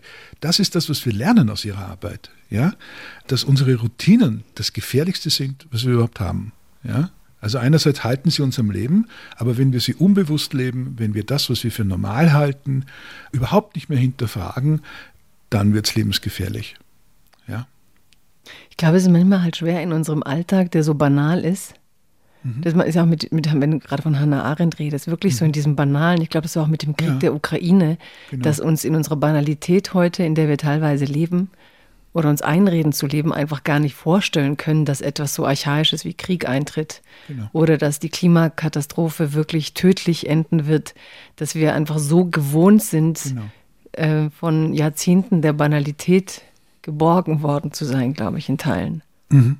Also das, das kann man tatsächlich von ihr lernen in, in wunderbaren Texten, die sich, glaube ich, unvergleichlich einfach und klar und, und hell und erleuchtet lesen, äh, weil es einfach das Überraschende immer ist. Und das ist ja nicht nur bei Eichmann so, ja, äh, dass diese Banalität des Bösen ja auch eine Banalität der Routine ist, dass das zum Bösen wird äh, und alles seine Ordnung hat. Nicht? Also das ist äh, Geschäftigkeit, schreibt sie an einer anderen Stelle. Äh, wenn die Deutschen geschäftig durch die Ruinen äh, äh ihrer tausendjährigen Geschichte irren, ja, äh, dann merkt man, wie sehr sie die Wirklichkeit verdrängen wollen. Also das sind große Sätze, finde ich, mhm. an denen ich mich gerne orientiere, weil wir sind ja sehr fleißig als Nation und Fleiß heißt ja immer, dass ich immer dasselbe mache. Das heißt, ich lenke mich davon ab, dass ich mal was anderes denke und dass ich Unterschiede überhaupt einmal bemerke. Äh, und das ist das Anstrengende. Also einerseits haben wir unsere Routinen, die uns Normalität erlauben, Aber wenn wir sie nicht bewusst selber durchbrechen, dann tun es andere. Äh, und das führt dazu, dass wir uns gegenseitig abmurksen, um es mal ganz einfach zu sagen. Ähm, es gibt, gibt noch etwas, was mich immer sehr bewegt. Äh, alle haben ja beim Internet immer gesagt, und das ist auch so ein Twitter-Phänomen, wenn die Menschen sich näher kommen, dann werden sie sich besser verstehen. Das hat man ja jahrzehntelang erzählt. Also je mehr du von den anderen weißt und je näher du denen bist, desto, desto netter werden die Leute. Das war ja das Ben. Äh, ich erinnere mich an das letzte Interview, das Marshall McLuhan gegeben hat, 1977, an den kanadischen Sender. Und da hat ihn ja auch der Reporter gesagt, wir gehen da ins globale Dorf, nicht ins Global Village, sagen sie immer, äh, äh, Professor Loom, äh, McLuhan. Äh, und was heißt denn das jetzt nun? Werden die Menschen sich nicht alle ganz hervorragend gut verstehen bald, wenn die Netzwerke über uns kommen und diese elektrischen Systeme, von denen sie schreiben? Und der Luhmann hat gesagt, nein, ich glaube das nicht. Das wird so werden wie in der Stammesgesellschaft. Und in der Stammesgesellschaft herrschte Mord und Totschlag. Also wenn sich die Leute zu nahe kommen und die Grenzen nicht mehr da sind, die Unterscheidbarkeit nicht mehr da ist, dann drehen die durch. Ja? Und ich glaube, deshalb müssen wir auch immer wieder uns sehr, sehr klar machen, dass dieses falsche und auch intellektuell faule Harmonisieren nicht die Lösung unserer Probleme ist. Und da sind wir fast wieder bei der, bei der Frage des Betriebsseminars oder der Betriebsstimmung oder der Organisationsstimmung heute. Das ist nicht ganz harmlos, weil äh, wir das Recht darauf haben, auch Nein zu sagen und das Recht darauf äh, äh haben zu sagen, geh mal bitte fünf Meter weg von mir. Ja? Ja, ja ich bin ganz ich habe auch nie dieses ganze Reden von Blasen und so verstanden, ja. ne? weil ich erinnere ja. mich so äh, wirklich an, an mein siebte Klasse Politikding, wo ich gelernt habe mhm. Peer, Peer Group. Ne? Ja. Dann kamen tatsächlich Bilder von Punks und so, damit du verstehst, was die machen. Und dann hast du angefangen zu verstehen, dass sich diese Welt auch in Gruppen organisiert und mhm. wie wenig Schnittmengen es teilweise gibt, wie schwer es ist, dann außerhalb Peer Group sozusagen und und dann fand ich, dass wir vorher teilweise, natürlich kann man sagen, es gab Vereine, aber das sieht man ja jetzt auch an der Altersstruktur, wie die damals waren und dass da auch nicht alles so wild vermischt war. Und dass wir heute unglaublich durch die digitale Welt konfrontiert sind mit Stimmen und Meinungen von Leuten, mit denen ich halt nie am Tisch gesessen wäre. Mhm. Und wo ich in einem Verein nicht in dieses Eck ihres Gehirns reingekommen wäre, weil man genau. sich dann höflicherweise doch lieber die Cola rübergibt oder so. Ja, genau. genau. Wenn man weiß, dass ja. man gar nichts miteinander anfangen kann. Also ich glaube, wir haben eine massive äh, Überforderung der Blasenkonfrontationen in Teilen. Mhm. Und einer derer, der Leute, wo ich diesen Gedanken irre fand, war einer, der auch wirklich so Förderprojekte für Kultur und ein Unternehmen dann gab und die immer mehr zuschnitten, wer bei welchem Projekt wem begegnen soll. Ja, diese mhm. gute Idee der mhm. Menschen mhm. alle miteinander näher bringen, die du gerade beschrieben hast. Mhm. mhm. Und der mir dann in so einem Spaziermoment des Zweifels tatsächlich sagte, weißt du, ich weiß überhaupt nicht, ob ich überzeugt davon bin, dass ich damit irgendwas Gutes mache. Ja, ja? der hat gesagt, genau. ich habe früher einfach Künstlern Geld gegeben, das war sozusagen eine Kultur Kulturförderung, von, da kam unser, unser Firmenlogo drauf. Dann machte der Künstler, was er wollte. Mhm. Und wir fragten nie, denn es war ja Kunstfreiheit. Und er hatte heute, sagt er, muss ich das messen?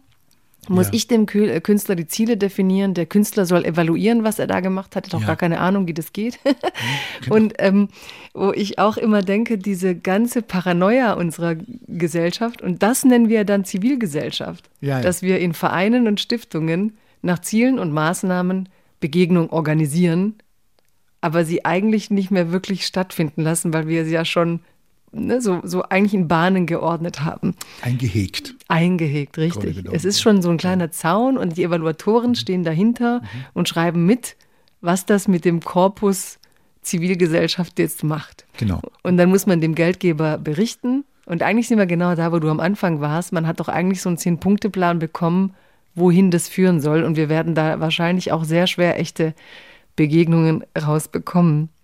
Also ja, du merkst, deine Gedanken sind für mich sehr inspirierend und oft machst du genau das, was du selber gesagt hast, du stellst Komplexität her. Auch bei dem Thema Unterschiede. Du sagst, die sind so wichtig. Und es stimmt, und du meinst ja bestimmte Unterschiede, aber manchmal denke ich, heute ist jedem sein Unterscheidungsmerkmal so wichtig. Mhm. So ich und mein Distinktionsmerkmal. Ja. Ja? Genau. Ich bin aber jetzt so und so markiert. Ja, und ich werde so und so gelesen und bemerke bitte meinen Unterschied. Ich bin eine soziologisch markierte Gruppe. Und am besten schreibe ich, wie in den USA war es ja teilweise sogar gezwungen, dann da an manchen Unis, dass man schreiben musste, ob man she oder he ist. Und mir hat es geholfen, wenn ich die Namen nicht einordnen konnte von internationalen Korrespondenzen, wo ich dachte, gut, weiß ich jetzt immerhin, ob es äh, ja. Mr. oder Mrs. ist oder ja. anders. Und trotzdem dieses Bedürfnis, uns zu unterscheiden, uns zu markieren, uns einer Gruppe zuzuordnen, uns Diskriminierungserfahrungen zuzuordnen, mhm. Unterschiede zu machen und dann auch die eigene Identität entlang dieser Unterschiede festzukleben, würde ich auch sagen. Mhm. Als hätten wir keine anderen Erfahrungen plötzlich mehr. Also, ähm, ist auch da. Also das ist, steht so parallel. Ich glaube, du hast recht, dass wir eine Gesellschaft sind, die lernen muss, mit Unterschieden zu leben, aber ich habe gerade das Gefühl, wir entwickeln so eine Art Unterschiede zu markieren und die mhm. genauso störrisch statisch über uns als Gruppen zu legen, wie es auch nicht wirklich zu dem lebendigen Körper führt, den du so beschreibst oder den du immer wieder als Möglichkeitsform ähm, artikulierst. Ich bin ganz bei dir. Ich glaube, die alte Gesellschaft hat funktioniert wie eine kleine alte Kommode im Schlafzimmer mit zwei, drei Schubladen. ja. Da konntest du so grob reintun, wer wohin gehört geschlechterspezifisch, berufsspezifisch, klassenspezifisch. Sagen wir drei Schubladen, vielleicht vier. Ja, sagen wir großzügig. Wir tauschen das gerade, weil wir nicht verstanden haben, was Diversität wirklich ist und was Vielfalt wirklich ist, einfach in einen Apothekerschrank. Ja, also statt vier Schubladen haben wir jetzt 20 oder 200 und glauben, das reicht. Und das ist, glaube ich, so einer der Probleme des Übergangs zur Individualisierung, weil ich es jetzt mal optimistisch sehen möchte. Ja, bitte, wir können es auch pessimistisch sehen. Nein, ich will das gut. Aber Gerne. wir gehen ja in die gleiche Richtung wie vorher in Wirklichkeit. Also wir sortieren, wir ordnen uns zu, wir sagen, wir gehen jetzt in den Verein, oh, ich gehöre da dazu. Und es ist ganz gleich, ob das im Guten oder im Schlechten ist, als Opfergruppe oder als Siegergruppe oder als Typ, als, äh, äh, von der politischen Überzeugung her und von den Phrasen auch, die wir dabei dreschen. Hauptsache, wir gehören wo dazu, wo wir glauben, kenntlich zu werden. Tatsächlich hat das mit Persönlichkeit nichts zu tun, denn Persönlichkeit das wäre sozusagen die offene Gesellschaft mit Überraschungen, mit Mischformen aus all dem, wo man nicht sagen muss, ich gehöre jetzt eindeutig zu denen, zu denen und deshalb ziehe ich mich auch so an. Ich glaube, wir sind Pubertierende, was das angeht. Wir sind in der Emanzipation, äh, deren Ziel ja tatsächlich die Selbstverwirklichung ist, die, die, die, die Selbstbestimmung und die Selbstverwirklichung im Sinne von, ich lebe so, wie ich gerne will und wie ich es richtig finde, sind wir so, ich würde mal sagen, zwischen 13 und 15 ja, mit allen Problemen, die in diesem Zeitalter und in diesem Lebensabschnitt entstehen äh, und wo ich mir dann eine ganz bestimmte Jacke anziehe und zu ganz bestimmten Gang äh, gehe und ganz bestimmte Musik höre und alles andere doof finde. Ja, das ist im Großen und Ganzen das, was sozusagen an Identitärem und Identitätspolitischen auch heute ja passiert. Also ich habe immer so den Eindruck, ich bin in einem gewaltigen Jugendzentrum in dem sich alle, die hingehen, also sie haben keine andere Möglichkeit, weil Sonntagnachmittags hat nichts anderes offen, aber jeder hat nur Lust, sozusagen seine Musik zu spielen und die anderen finden das doof. Und das sind jetzt nicht mehr zwei oder drei Gruppen, sondern es sind 200 Gruppen und vielleicht sind es 250 Gruppen bald oder 300. Und mit diesem Apothekerschrank kommen wir nicht weiter. Wir müssen die Schubladen wegschmeißen. Wir brauchen die nicht. Wir reden ja über Freiheit und ich finde genau das, dieses Individuum sein, scheint für uns fast unerträglich trotz allem. Ne? Mhm. Du hast gesagt, Gesellschaft ist ein überholter Begriff. Wir sollten eigentlich so von Teil, Teileinheiten mhm. sprechen. Mhm. Ähm, und Vielfalt, gibt es auch die Gedanken, gibt es erst, wenn du Vielheit organisiert hast mhm. oder ermöglicht hast. Mhm. Mhm. Aber ich denke immer, woher diese irre Angst vor dem Individuum? Ist das nicht das Schönste, dass, dass quasi äh, Menschen auf die Welt kommen und wirklich die Möglichkeit haben, das eine zu entfalten, das sie sein können? Ich glaube, die, die, große Sehnsucht, nicht nur in unserer Kultur, nach äh, der Entfaltung der Persönlichkeit ist auch unsterblich. Die bleibt so. Und es ist nur ein wirklich sehr, sehr, sehr, sehr langer Marsch dorthin, weil es erstens mal Macht gibt, die gern Kontrolle ausübt. Das ist so. Und Menschen, die gerne diese Macht hergeben und einfach sagen, ich lasse mich kontrollieren. Für mich habe das bequemere Leben, wenn andere mir sagen, wo es lang geht. Das sind die zwei Faktoren, die immer wieder reinspielen. Aber sie werden auch durchbrochen. Denn wir sehen ja eins, und das macht mich dann immer optimistisch. Ich bin ja ein großer Freund dieser ganz schlichten Bedürfnispyramide von Abraham Maslow aus dem Jahr 1941 übrigens, ein ganz altes Teil, mhm. äh, wo du so diese Existenzbedürfnisse hast. Essen, trinken muss jeder, Luft holen muss auch, ja, ist so. Dann die Sicherheitsbedürfnisse, auch ganz klar, also sichern, dass man, dass man über den Tag hinaus was hat.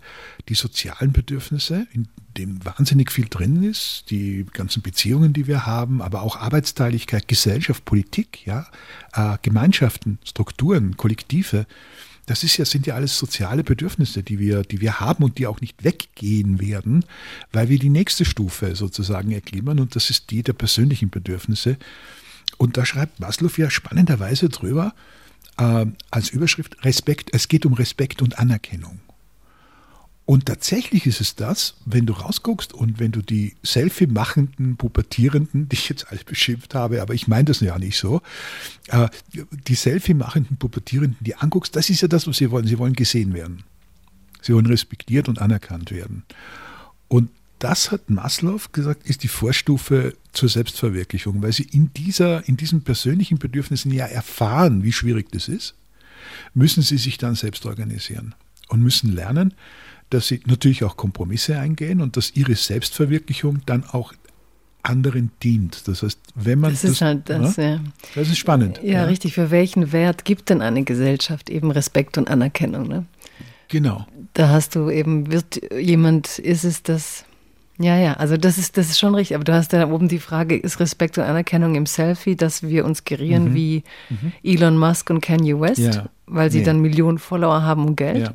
Und das ist im Moment auch eine Message und auch eine rote Linie unserer Gesellschaft. Das gibt Respekt und Anerkennung. Aber wir lernen das gerade. Ne? Mhm. Wir hören ja anderen nicht zu. Ich meine, das Interessante ist, wenn man sich zum Beispiel mit großen Stars, mit Rockstars, wenn man die, die mal anhört nach einigen Jahren, dann sagen die alle, ja, das ist zwar toll, diese Popularität, aber es ist auch eine Last ja, mhm. weil es nicht, es ist nicht so, dass wenn du, wenn du 18 bist und alle, alle äh, finden es ganz toll, wenn du auftrittst äh, und, und, und du glaubst, du wirst jetzt geliebt, ja, und es ist keine Dienstleistung, ja, es ist tatsächlich yeah. eine Dienstleistung, eine sehr nüchterne, äh, dann ist das ja sehr schmerzlich, wenn man da drauf kommt und viele brauchen sehr, sehr lange und dann kommen natürlich die ganzen Probleme dazu, um das überhaupt aushalten zu können, aber wir hören da ja nicht zu, ja, wir glauben, es ist immer noch nur toll, ja? weil wir ja nicht auf der Bühne stehen.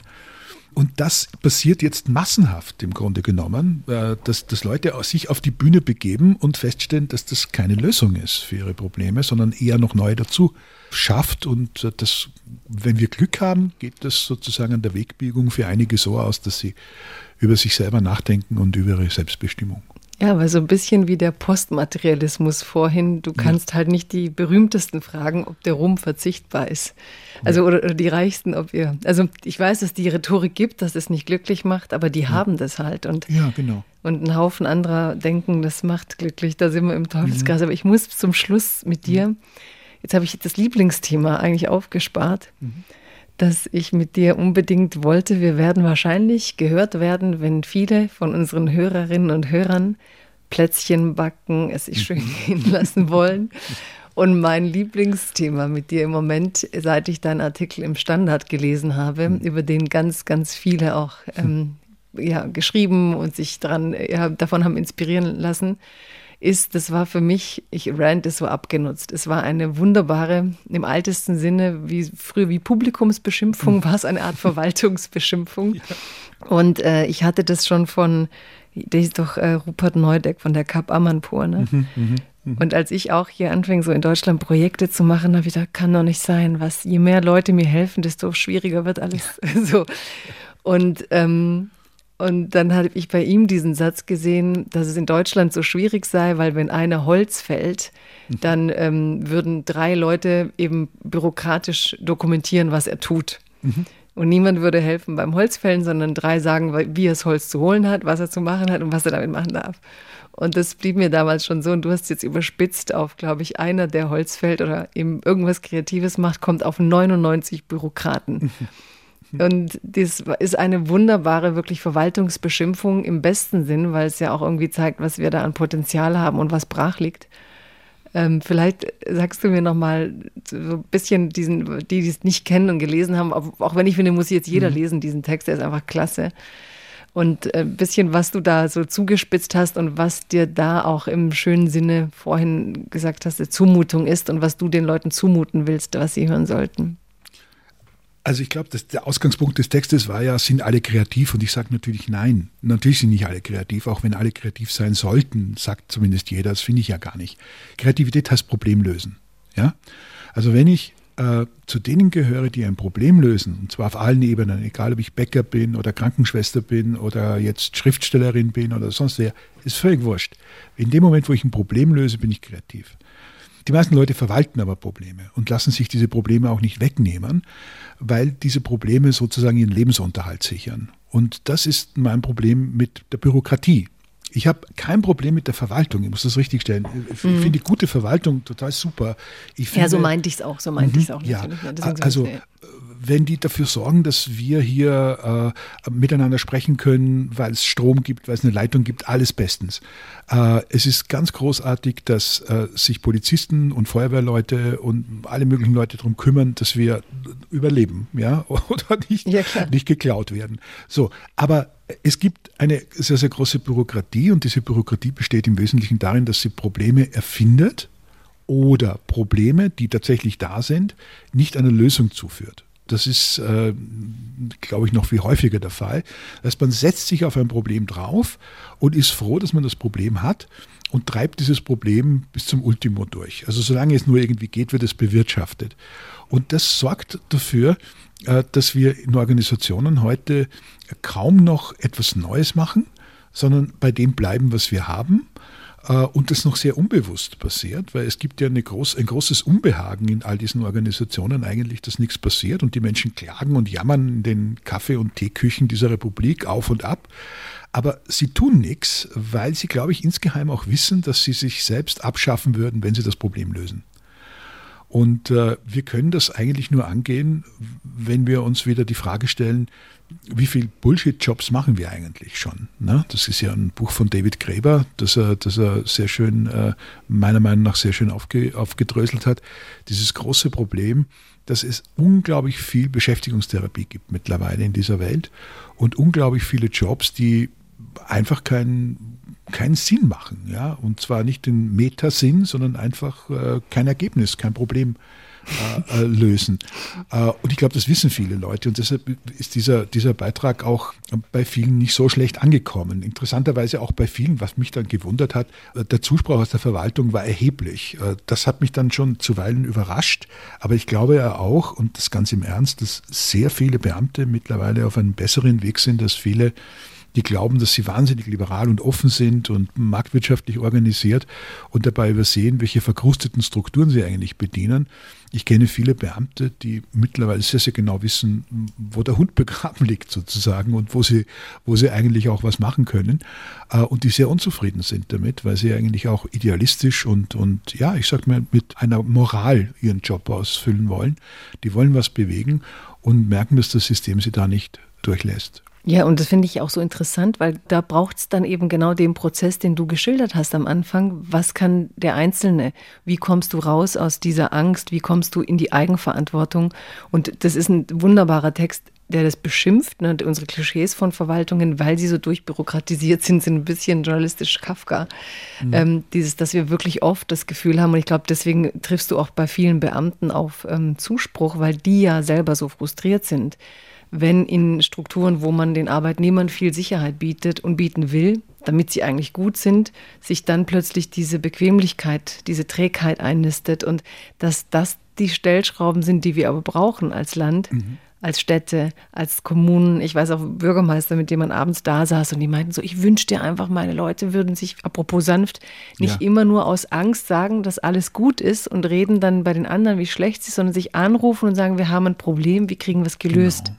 Genau. Also diese Direktheit, dieser Mut, daran zu glauben, dass Streit und Konfrontation am Ende das Bessere, dass daraus irgendein besseres Kind mhm. entsteht. Mhm. Ähm, und dass daran auch wirklich viele leiden, die wollen, dass wir als Land eben nicht in dieser ewig gleichen Schlacke sitzen und ähm, dass wir uns nicht gegenseitig bremsen. Und ich muss ich habe daher auch viel erlebt drüber und äh, Innovation, dass die immer Angst haben, sich selber abzuschaffen. Mhm. Ich weiß, dass ich in, mal im Bereich kam, dann sollte ich halt Künstlerverträge. und da habe ich der Frau, die das bearbeitet, gesagt, warum ist denn das fünf Seiten lang? Warum braucht ein Künstler jetzt fünf Dinge, die er da hier lesen soll? Und dann meinte sie so, ja, da alles, alles richtig, was sie da gemacht hat. Und ich habe gemeint, es mag ja richtig sein, aber vielleicht gibt es ja was, wo es was auch richtig ist und einfacher und ja. kürzer genau. und leichter. Und dann hat genau. sie mich wirklich entgeistert angeguckt, ja, wollen Sie mich überflüssig machen? Genau. Ja, wollen genau. Sie mich abschaffen? Genau. so.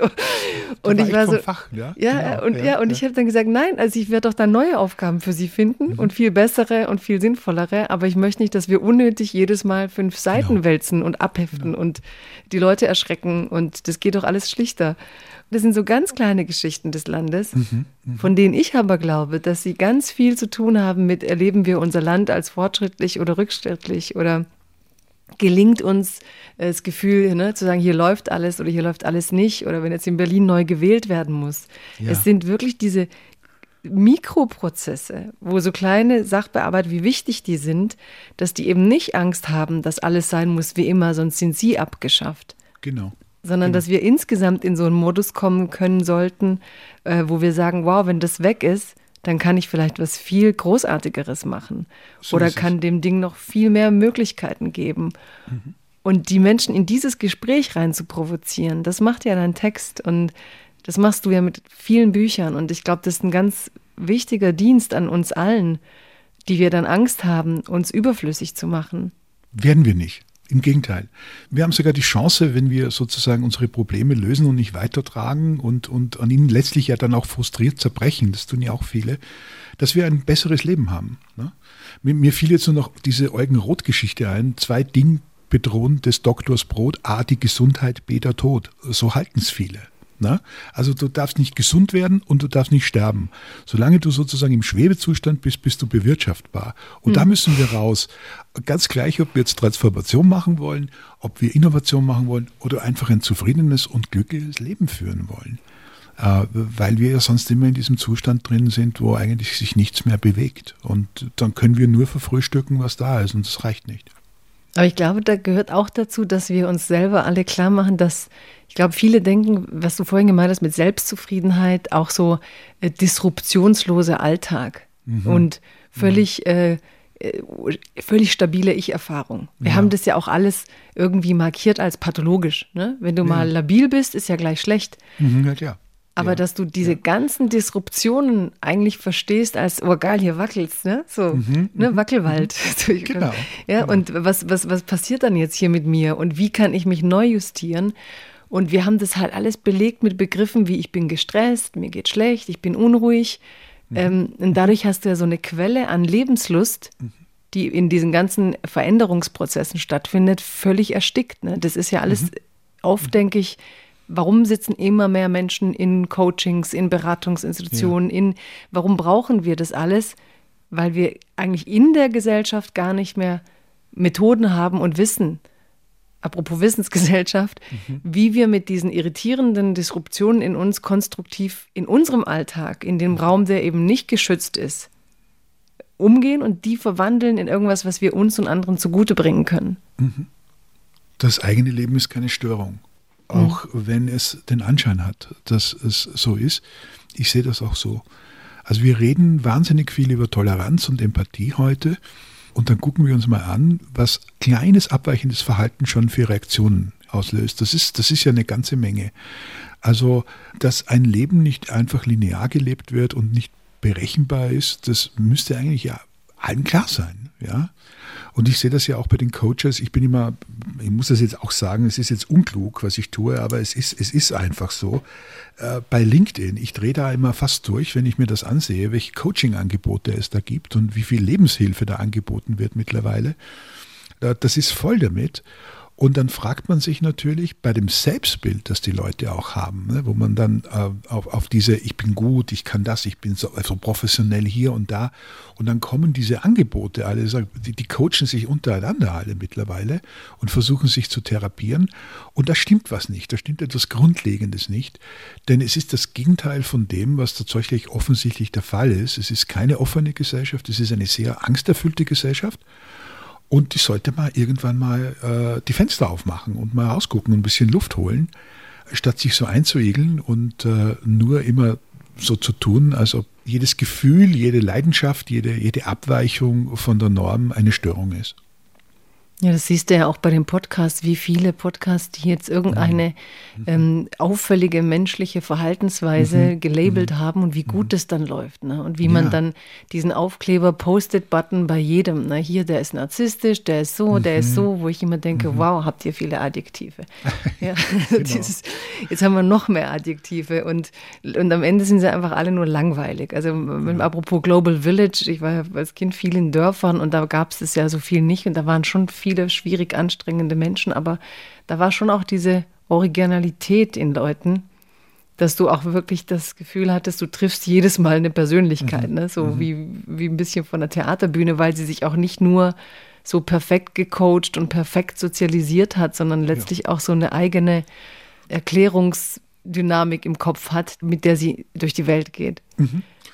Und die Leute begleiten einem dann das ganze Leben. Also man kann sich an sie erinnern. Das ja. ist das Interessante. Ja. Wie, ne? wie, also wie, wie, Theaterfiguren, apropos ja. Theater. Ich sage immer, die mhm. Welt ist mhm. schon sehr schön, wenn sie auch als Bühne ist. Und wenn ähm, in, in Argentinien sagen Leute, wenn mhm. jemand im echten Leben ist wie eine Bühnenfigur, ist ein Personaje. Mhm. Ne? Also mhm. weil, weil es eigentlich ist wie eine, wie eine Figur, die man direkt aufs Theater stellen könnte, von, vom Gefühl ähm, der Präsenz auch. Sehr schön. Sehr schön. Wolf, ähm, eine kurze letzte Frage. Was ist denn das, wo du gerne hättest, dass, wenn man an dich denkt, was würdest du gerne in Menschen wecken? Kurzfristig Freude oder Ärger, also eine Emotion. Äh, ich bin mit Ärger sehr zufrieden, weil Ärger, wie gesagt, eine tolle Energieform ist und dazu führt, dass man nachdenkt. Und ich gehe immer davon aus, Optimist, der ich bin, dass die Menschen, die mich lesen oder hören, sich zuerst erregen und dann nachdenken und dann kommen wir ins Gespräch und dann ist alles gut. Du ärgerst dich auch ganz wunderschön auf Twitter. Bei, ja. mir, bei mir, löst es aber oft Freude aus, da muss ich enttäuschen. Ich ärgere mich Vielen nicht Dank. so oft auf Das freut mich natürlich noch mehr. Ja, also ich bin sehr froh, dass du da warst und möge nie Schluss sein mit dem Lotterleben. Ja. Das macht äh, großen Spaß, dir dabei zuzusehen. Und vielen Dank, dass du bei Freiheit Deluxe warst. Ich hoffe, du hattest Spaß und ich hoffe, die Menschen, die dir zugehört haben, hatten Spaß. Ich fand es jedenfalls toll, dass du da warst. Ich danke dir. Es hat mir riesig Spaß gemacht, Jagoda. Danke. Danke dir. It's a new dawn, it's a new day. It's a new life for me. Freiheit Deluxe mit Jagoda Marinic ist eine Produktion des Hessischen Rundfunks in Zusammenarbeit mit dem Börsenverein des deutschen Buchhandels.